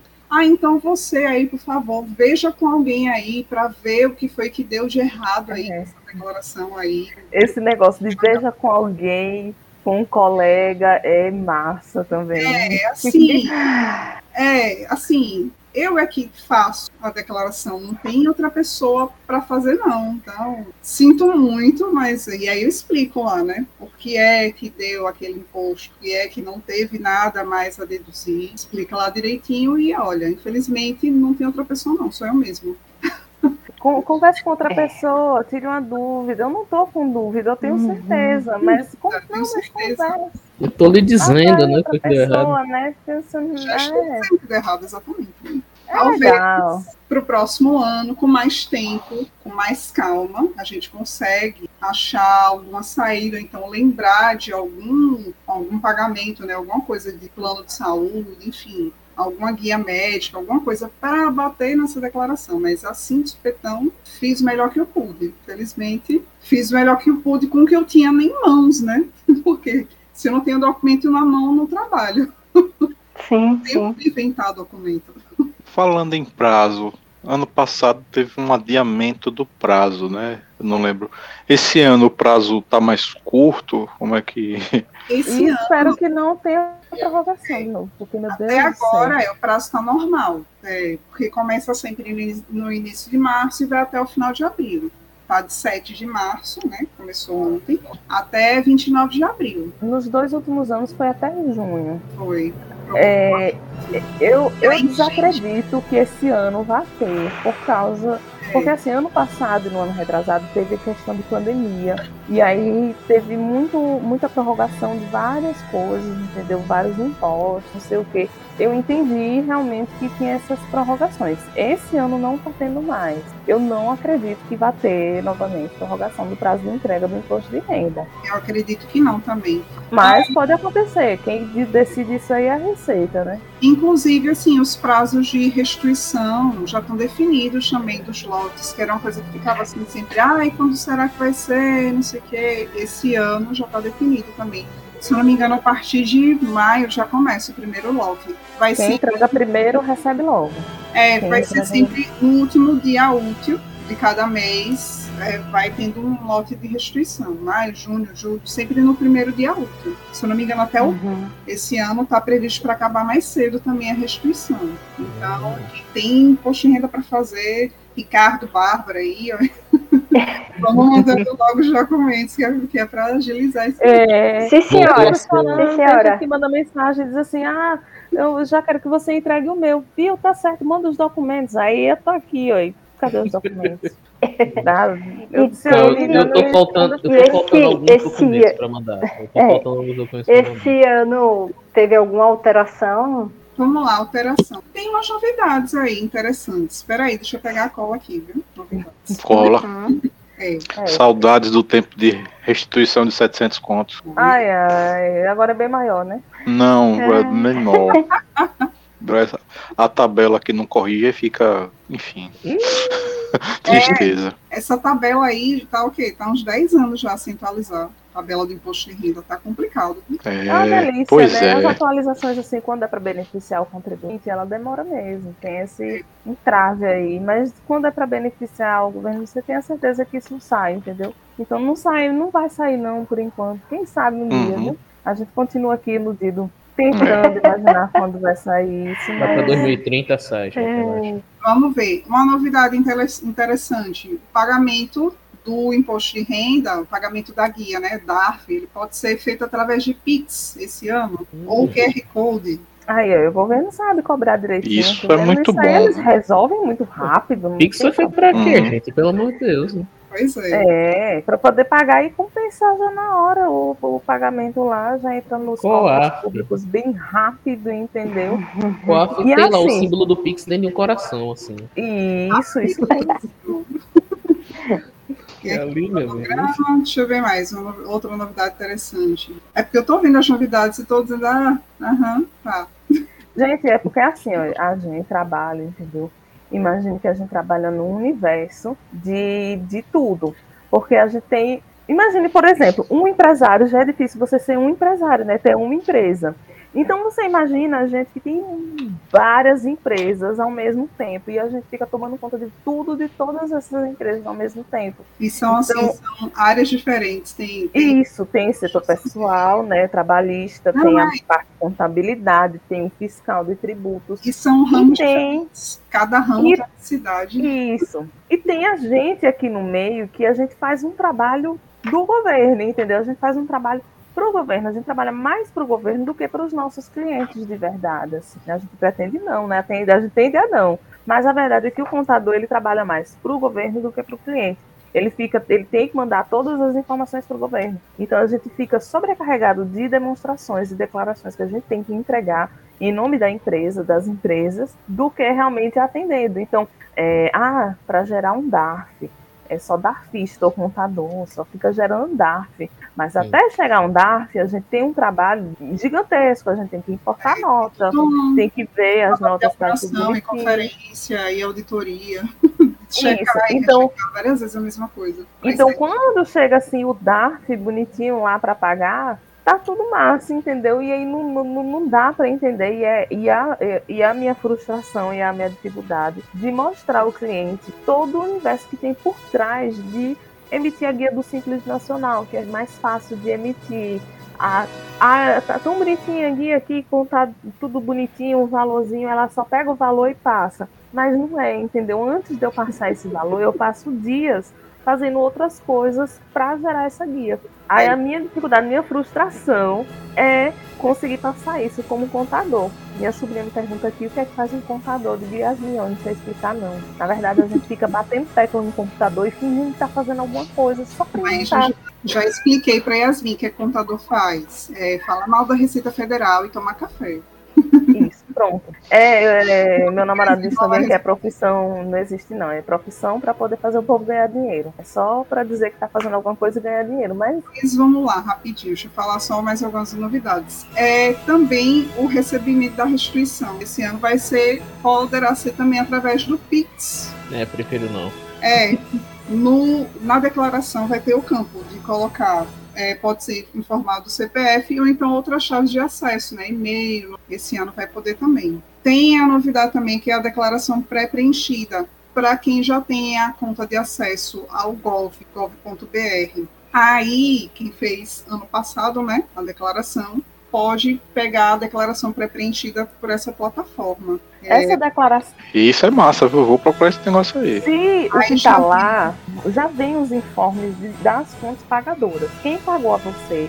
Se você é trabalhador em órgão público, trabalhador formal, no caso, quem recebe por empresa, já tem lá todas as informações do que você recebeu. Ele já está pré-preenchido. Por quê? Porque antes do imposto de renda, todas as empresas têm que entregar. Então, nós passamos aí os meses de janeiro, fevereiro, março, muito felizes entregando essas declarações e todos os funcionários, todas as empresas e os funcionários dessas empresas de quanto eles receberam no ano passado. E aí depois a, é que abre o imposto de renda mesmo. Por quê? Porque dali a Receita Federal sabe quanto a empresa lhe pagou.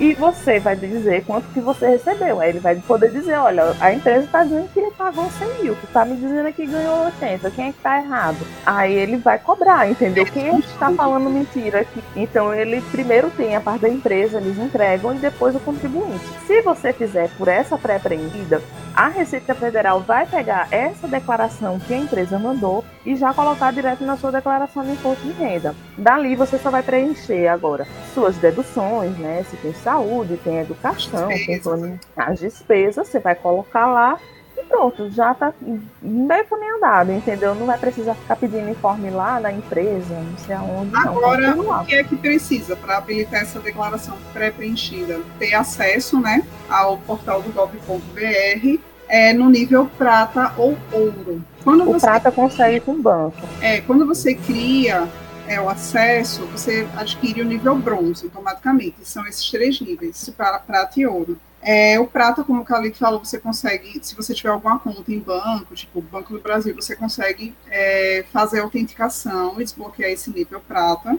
E o ouro tem uma maneira, assim, a mais fácil de fazer, que é reconhecimento facial através do próprio aplicativo. Tem um aplicativo no gov.br, você consegue fazer essa Até hoje eu não, consegui, não consegui desbloquear esse não, por, por facial, mas tudo bem. Disse que é para conseguir, entendeu? É. Eu nunca consegui, mas. Isaac conseguiu recentemente. Então, assim, essa, recentemente mesmo, essa semana. É, então, tá então é possível, tá funcionando. É, agora sim, fim de semana, essa semana, na verdade, o aplicativo está com algumas instabilidades. Eu acho que por conta das novidades, né, deve ter o pessoal acessando e tentando desbloquear os níveis. Ele está um pouco instável, mas é só tentar que dá certo. E aí é possível também importar as informações por carnê-leão. Quem faz? Bárbara estava falando, perguntando antes, né? A questão do de autônomo. Uma das coisas que o autônomo pode fazer é preencher o carnê-leão mensalmente, fazer o recolhimento, né? Caso de imposto a pagar mensal. E aí agora, na declaração de imposto de renda, faz o confronto, né, de tudo que foi recolhido com o que você pode deduzir das despesas com saúde, educação, dependentes, e aí você pode restituir os valores que você pagou através do Carnê-Leão ao longo do ano. É, você pode acompanhar a situação da declaração pelo celular, se a declaração já foi é, processada, como é que está a fila da restituição, você acompanha pelo aplicativo. Pronto. Eu tô rindo aqui que o Ricardo colocou aqui um meme que é bem verdade. Foi, foi É que Tem, tem como compartilhar aí esse meme aí, tio Rica, por favor, no- na tela, porque Só um momentinho aqui aqui. na minha. E assim, é a maior verdade que existe. Compartilhar pra galera aí da lives. A receita é: você me deve dinheiro, pague seu imposto. Aí vem o contribuinte: tá, mas quanto eu devo? Eu pago. Quem tem que calcular é você. Quem deve é você. E é verdade, a contabilidade é isso. A gente fica fazendo Nossa Isso. vida é, é isso, to- todos. Isso, antes de gerar a guia do imposto, a gente tem que fazer isso, dizer à Receita Federal quanto é que você deve. Aí a Receita diz assim, não, mas você está tá dizendo errado. Tá, então quanto é? Me diga aí.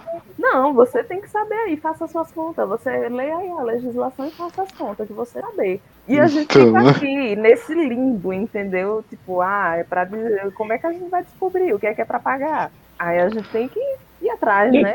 Legislação. Eu também. terem ideia. A resposta está dentro de vocês, né? Exatamente. Para vocês terem ideia, para vocês terem uma ideia, a gente lida com. É, é, é- o pessoal acha que contabilidade tem a ver com matemática e é a maior mentira que existe, entendeu? Sei não. Eu estava fazendo uma conta aqui no, no, no, no- na última conversa aqui com o cliente, que eu tirei 20% de 2 mil e disse que era 200 reais. Aí depois meu pai apareceu aqui, olha, é 400. Aí eu, eita, ninguém notou.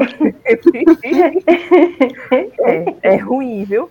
Aí é, o pessoal acha que contabilidade é matemática, mas É porque não é conta de dinheiro, não é conta de número, né? É que Contabilidade tem mais a ver com direito do que com, com matemática, na verdade. A gente lida mais com lei, com legislação, do que com matemática. E existe. eu já- é, e, Pode e falar, existe dentro, dentro da contabilidade, dentro dos temas contábeis e mais, existe plataforma que é plataforma de como se fosse uma grande enciclopédia de legislação, Sim. entendeu? Então eles vendem um sistema, existe sistema, além do sistema que a gente usa para fazer contabilidade, porque importar nota e informações, a gente precisa de um sistema para apurar as informações.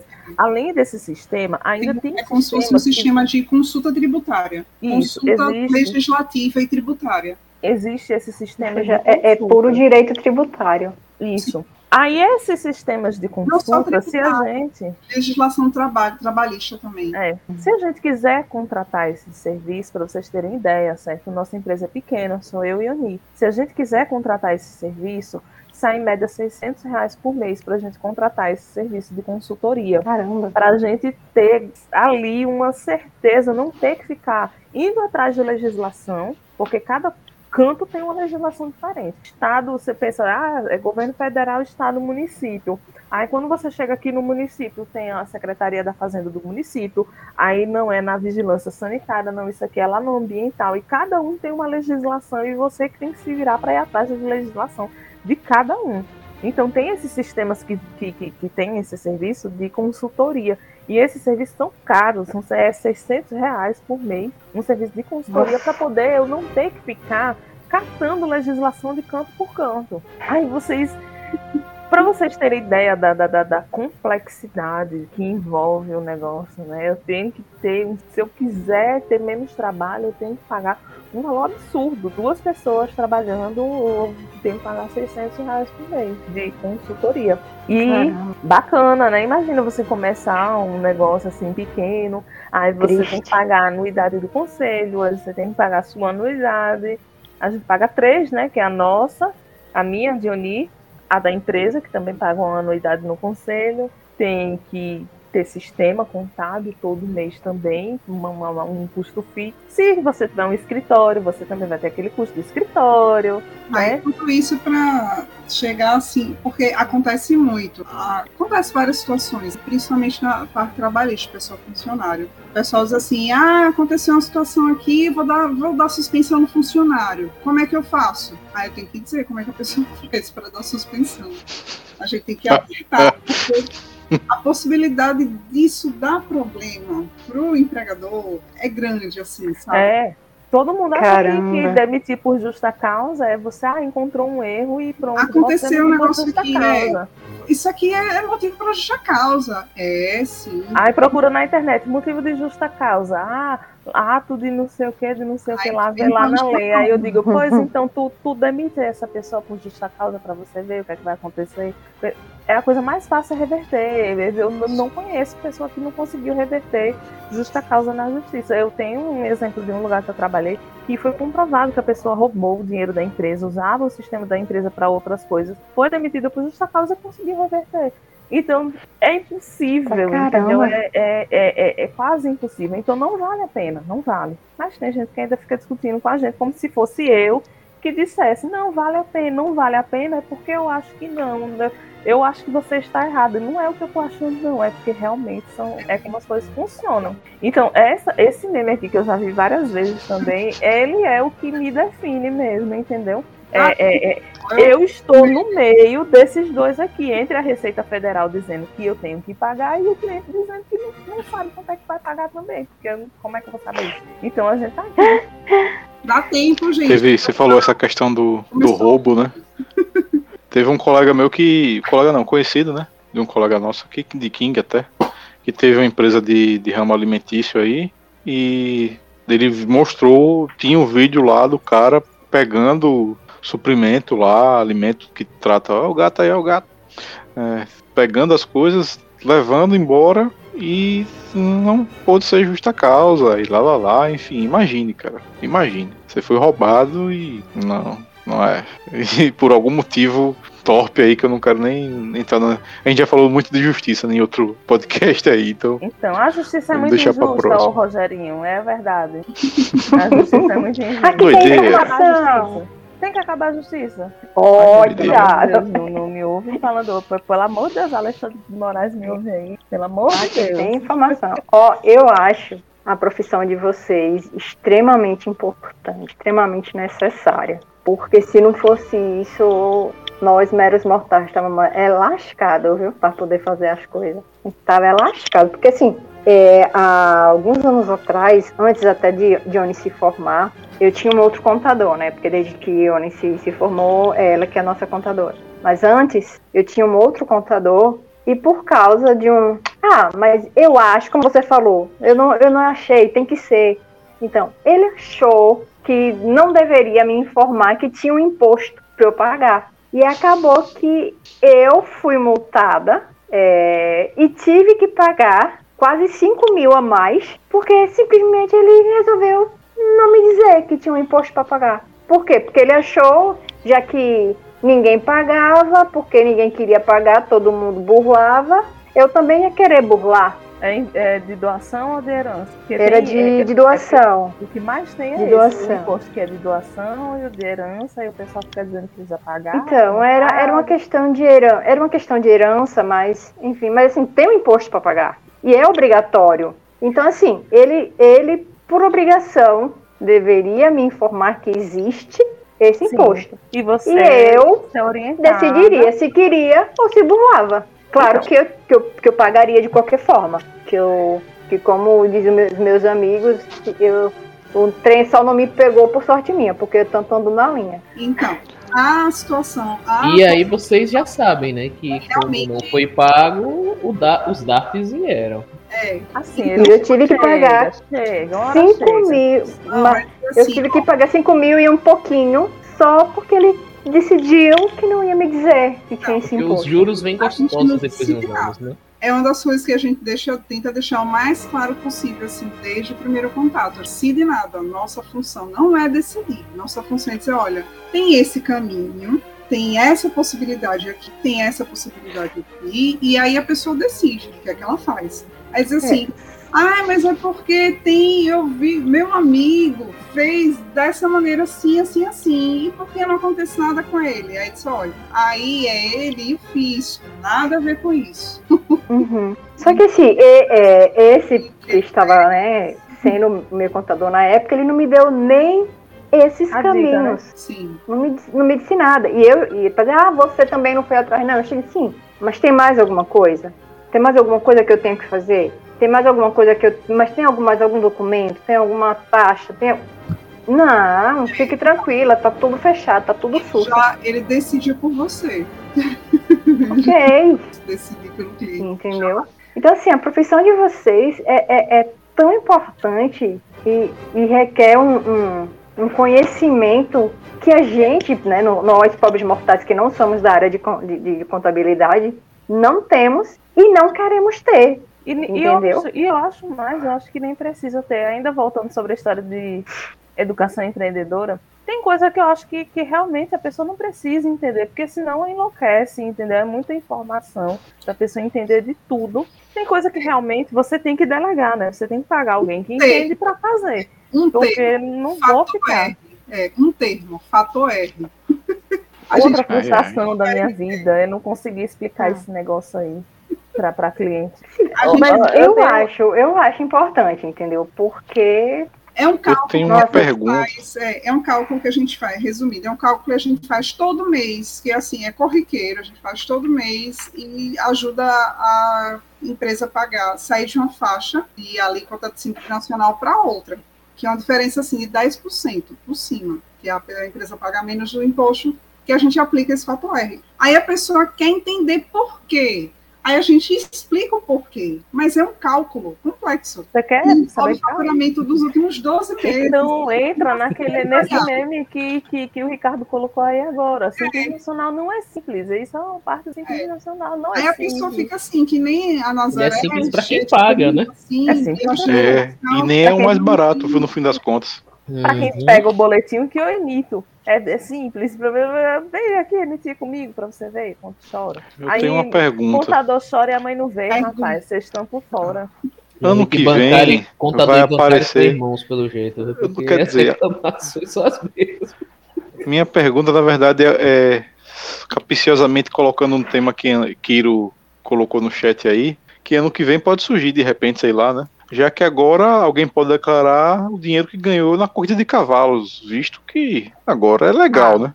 30, 28, Apostar em 28, cavalos. 28,7% se for minha tributação da loteria, viu? Como eu sei, não perguntem. Então, aí vai começar essa história, né? De vocês vão surgir ano que vem aí algumas coisas, tipo, ó, então eu tava jogando ali no Sportnet e Então, agora eu vou ter que fazer, além de tudo, além de ficar entendendo que é esse povo que fica fazendo, comprando e vendendo Bitcoin, agora eu vou ter que entender também o povo que fica apostando em cavalo. Aí É você tá. Eu tenho que entender de tudo. Eu tenho que entender. Olha, aí imagine, chega aqui uma moça que vende produto de beleza. Aí, ah, porque tem uma parte do, do, do- produto que você não paga é, PIS COFINS, não paga nem PIS nem COFINS e não sei o quê. Tem uns que pagam, tem outros que não. Quais são os que pagam? Aí esse paga, esse não paga, não sei o quê. Aí na mesma hora liga uma fisioterapeuta. Não, é porque eu tô atendendo um paciente assim e o procedimento dele é esse, e aí eu tô emitindo a nota, a nota eu coloco o quê, e não sei o quê, não sei o que lá. Depois já vem outro, de novo, que não tem nada, uma lanchonete.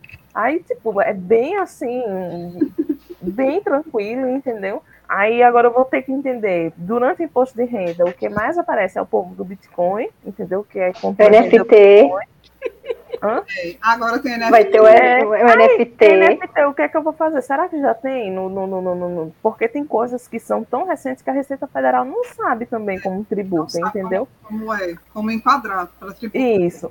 Bitcoin, até um tempo desse, também não, não tinha ideia. Aí Eu ano creio que eu NFT vai ser, um vai ser o mesmo pensamento de obra de arte, alguma coisa do tipo. Eu não sei, porque, é porque né? É o que? É cripto, não, é, não, não, não pode ser considerado uma criptomoeda, porque não é uma moeda, é só um. Eu acho que o mais certo seria Um considerar bem. como uma obra de arte, tá entendendo? É, eu acho que vai ser um bem mesmo. Eu acho que vai ser a mesma coisa. Eu Eu acho. sei que no final das contas, entendeu? É, eu tenho pena mesmo é da minha psicóloga. Semana, terapia tá paga, né? Tá pago. Alguma coisa Já sabe tá como desconta, né? Agora quando chegar no final, então, agora vamos fazer o seguinte, venha pra cá, eu vou pra cadeirinha, pronto, eu quero recibo. Pronto. Vai bater aqui, do, do- Ai, ai. É tão bom falar mal da contabilidade, de ser contador, viu? tão Nossa, vocês iam me adorar. Vocês iam me adorar, viu? Porque o que eu mais fazia no curso de economia era falar mal de contabilidade. É? É sério, se, se existisse uma máquina do tempo, desculpe que isso poderia atrapalhar a vida de vocês, eu voltaria, eu iria pra Itália, ia pegar um tal de um Luca Patioli, eu ia moer esse monte de porrada, velho, na boa. Eu ia bater Não, nesse não conte caboclo não. até umas horas. É o patrão da contabilidade, o Luca Pacioli. Ah, mas uns É. tapas nos ouvidos ele levava. Filho do caboclo. Chame, chame, o que a gente tem de crédito de crédito, que a gente tem de débito de débito, filho do caboclo. Não inverta, não. Mas ele fez sim. o que veio depois é que complicou. Ele Aí, simplesmente. cê- aí pronto. Agora imagine que eu. Eu cresci imaginando que beleza. Crédito é uma coisa, débito é outra. Cartão eu de vou pra crédito não é faculdade. Aí eu né? descubro que é o contrário. Aí eu, beleza, aí eu vou trabalhar no banco. Aí vai trabalhar no banco. Ih, Ah! Este, velho. Tá aí pra. No banco tem dois, eu tenho que lidar com duas formas. É, Não, eu tenho que lidar com as duas. exatamente. Acho Que porra, é, teria mais alguma coisa sobre o imposto de renda que vocês gostariam de falar e que a gente não comentou aqui? Declare com a gente. Isso aí. Boa. Eu ia falar isso aí. Declare com a Então. gente, por favor. Hora de fazer o jabá de vocês. Minha E- psicóloga Bora. quanto antes enviar os documentos, né? A gente já está com uma filinha de, de pessoas para declarar. O pessoal Oh, já, tá mandando. E a aquelas que que vão mandar e não mandaram ainda. Exatamente. Encontra a gente aí, não sei se aqui o pessoal deixou o link, mas lá no Instagram é facinho, arroba ampla contabilidade ajuda. Opa, Fala com a verdade. Pronto.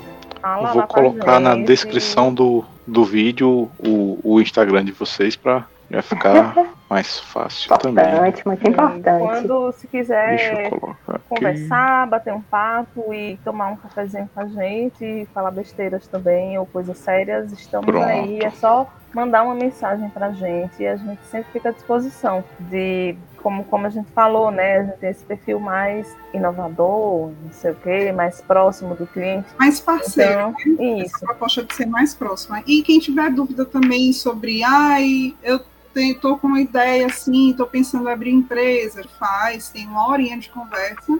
Para explicar o que precisa, É, se vale a pena. e é sem compromisso. E se vale a pena. É, porque tem gente que chega pra gente com a ideia ainda tão, né? Que não, é melhor você não. Vai vender, vai fazer suas coisas, sim. abre e-mail e deixa isso por enquanto. A gente conversa, faz uma análise rápida e de cara já diz se vale a pena ou não. Porque abrir empresa não é brincadeira, é coisa séria. Tem que ser no momento que realmente vai valer a pena manter a empresa aberta. Até porque depois pra fechar, meu amigo. Não, o pior não é fechar. Fechar é bom, fechar é fácil, entendeu? Você vai ali, sai no mesmo dia, não paga nem taxa nenhuma.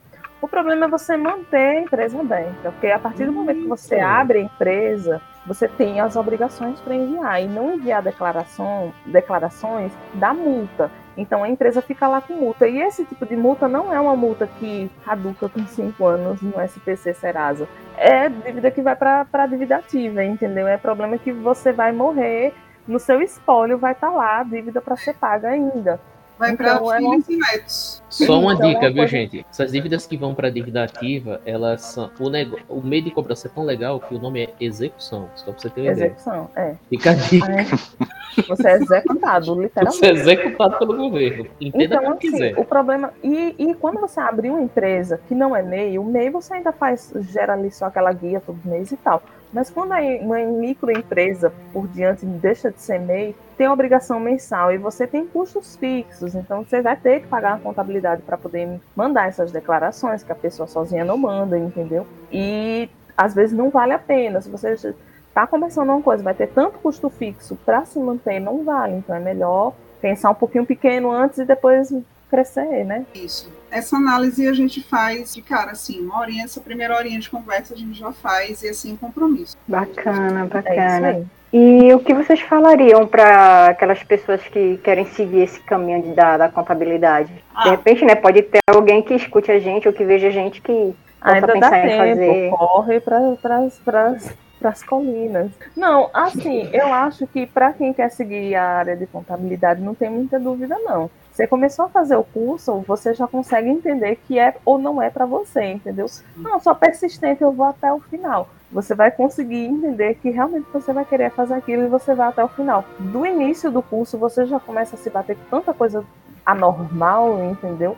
Eu nunca entendi de contabilidade, nunca fui dessa área, nunca soube o que era um contador antes de fazer o curso, antes de entrar no curso, porque até quando eu me inscrevi no Enem para fazer, no vestibular, aliás, eu não sabia o que era contabilidade. Eu tinha então, ideia bem vaga do que era. Depois que você entra, que você entende, aí é natural, você vai querer lidar com aquilo ou eu não vou. Então, e aí a gente é entende também que quem está de fora não entende. Só é. quem tem. Só quem é tá uma coisa que só quem vive sabe sim que pode só viver o que é, é, como é, entendeu? Então, assim, é, não vai melhorar, entendeu? Não, não acho que o curso com o tempo vai melhorar, não vai melhorar, depois ele piora, Mas inclusive. A tendência é essa, ser cada vez mais digital, né? Tá, hoje em dia tá, a contabilidade é toda digital, a gente faz tudo através de certificado digital e a tendência é essa aí. Vamos abolir papel, usar cada vez menos papel e o contador ele se torna, né, na verdade, hoje eu acredito que ele está voltando para a função antiga dele, que é ser mais um consultor, não é para ser esse negócio, o dar ficha, né, de estar tá enviando boleteiro. Boletos, não. Isso aí o sistema faz, a gente tem um trabalho de análise. Se o Rica, please. Mas boa parte é feita pelo sistema. E em cima disso aí, a gente tem a consultoria que a gente faz né, para os nossos clientes todo mês. É você ter essa visão, que você vai ser um consultor que vai ajudar as empresas a se manterem vivas, porque a empresa ela é uma pessoa jurídica, né? E o objetivo da empresa é que ela continue e já tava bom. Tinha mudado para melhor, não tava muito bom. Tava meio ruim também. Tava ruim. Agora parece que piorou. Dá para melhor, com certeza. É bem isso aí. Tava bem ruim, agora tá bem bom. Às vezes tá bem ruim, mas é, bom, é bem bom também. É esse meio aí. Eu acho que a economia também é a mesma coisa, né? Você não melhora, não, vai até o final, assim, ladeira abaixo mesmo, né? Não, a economia, a economia tem uma vantagem em relação a isso. É porque, assim, pelo que deu para perceber, a contabilidade, você entra, você passa dois períodos, diz, ok, vou tentar, ou então não, não é para mim, cai fora. Economia, você vai e você diz, hum, eu não Legal, gostei né? disso, mas eu gostei disso. Aí você vai ah, com o tempo isso daqui que eu gostei, aumenta. Aí não, aí com o tempo, aquilo que você gostou inicialmente, você passa a odiar também. Só que você já tá muito tempo no curso, aí você diz, porra. Não vale mais a pena, né, voltar atrás. Mas Oni não, não tem isso não, né, Oni? Se não valer a pena, ela desiste mesmo, não tem problema não. Né, eu fiz isso uma vez e ainda bem que não precisei fazer de novo. É. uma coisa, uma coisa que eu aprendi, aprendi graças à economia, é que cervejas diferentes exigem acompanhamentos diferentes. E... Vou falar. Deixa pra lá. E, e, que você sim consegue conviver coisas que você odeia por muito. Acredite. Sabe as palavras, devia colocar isso aí também na descrição do. Nossa é, eu, eu vou deixar aqui, eu vou deixar aqui como sugestão de tema de exatamente isso, um dia para falar sobre profissões, entendeu? Para quem tá vai prestar vestibular, quer saber o que vai fazer, conversa com pessoas bem motivadoras do curso que você está pretendendo fazer, que vai valer a pena. Tipo assim, contadores do nosso nível, economista, entendeu? Vai ser bacana. Não, vai incentivar bastante, não né? Não, porque se o cara criar um meme, né? Criar o ambiente de profissão, né? Então, ambiente de música, vamos pro ambiente de profissão. Não, não, não, não fale com economista. Né? Não fale com o economista, porque ele vai te levar pro bar, você vai beber, você vai achar todo um jeito boa, e quando você for ver, você já tá dentro. Aí lascou, velho. É, é isso. economista, não era para economizar, e por que, que meu dinheiro foi todo embora? Eu não sei nem para onde. Então, né, a gente, a gente, a gente aprende. Eu não, né, que eu não sei Ô, Ricardo, vale a pena eu investir aqui mil reais Nossa, CDB. velho. Oi. Ó, oh, aqui tá caindo energia de novo, oi. Oi tá modulando aqui tem umas que são legais. Imagine bancário, cara. Bancário é legal. Principalmente quando vaza seu WhatsApp, sabe? O pessoal da cidade. Aí você recebe umas perguntas assim, dia domingo. Você só responde com: É domingo, amigo. Ponto. ai, ai. então, né? Acho que com essa a gente pode dar uma boa noite aí pra galera. Já são 11 h 09 por aí. É, pra galera que estava conosco até agora aí, valeu. Pra galera que estava escutando a gravação no Spotify, no Google, no Apple e na Deezer também, muito obrigado. Se inscreva no nosso canal, se inscreva no Instagram da AMPA tá aí na descrição do vídeo agora. E, claro, por favor, ambiente de profissão é, um, é uma meta nossa aqui de fazer um, podcast sobre isso, né? Porque não, a gente não se envolve com ambiente de música, a gente já se envolveu. Ambiente de escrita, agora tem que ter ambiente de profissão também, né? Até 2000, André já disse já. Até 2025 seremos odiados por todas as profissões, viu? Então, A meta, né? A meta, vamos dobrar a Digamos. meta. A meta Quando a atingir gente- a meta, dobra a meta. Nossa. Sim. Vamos ser duplamente odiados por todas as professoras. Obrigada, meninas, por estarem aqui e por dividirem conhecimento conosco. Valeu mesmo. Sintam-se em casa, surgiram temas, inclusive, dizendo "Ah, a gente quer falar sobre isso no programa de vocês. né?" Na hora, vamos Pronto. falar essa gota. Tá ótimo. Falar não é problema pra mim, não. Pois Tá tá, certo, pessoal. Obrigada. Até logo, então. Tchau, tchau. Até. Tchau, tchau, pessoal. Valeu, galera. Até a próxima. Boa noite.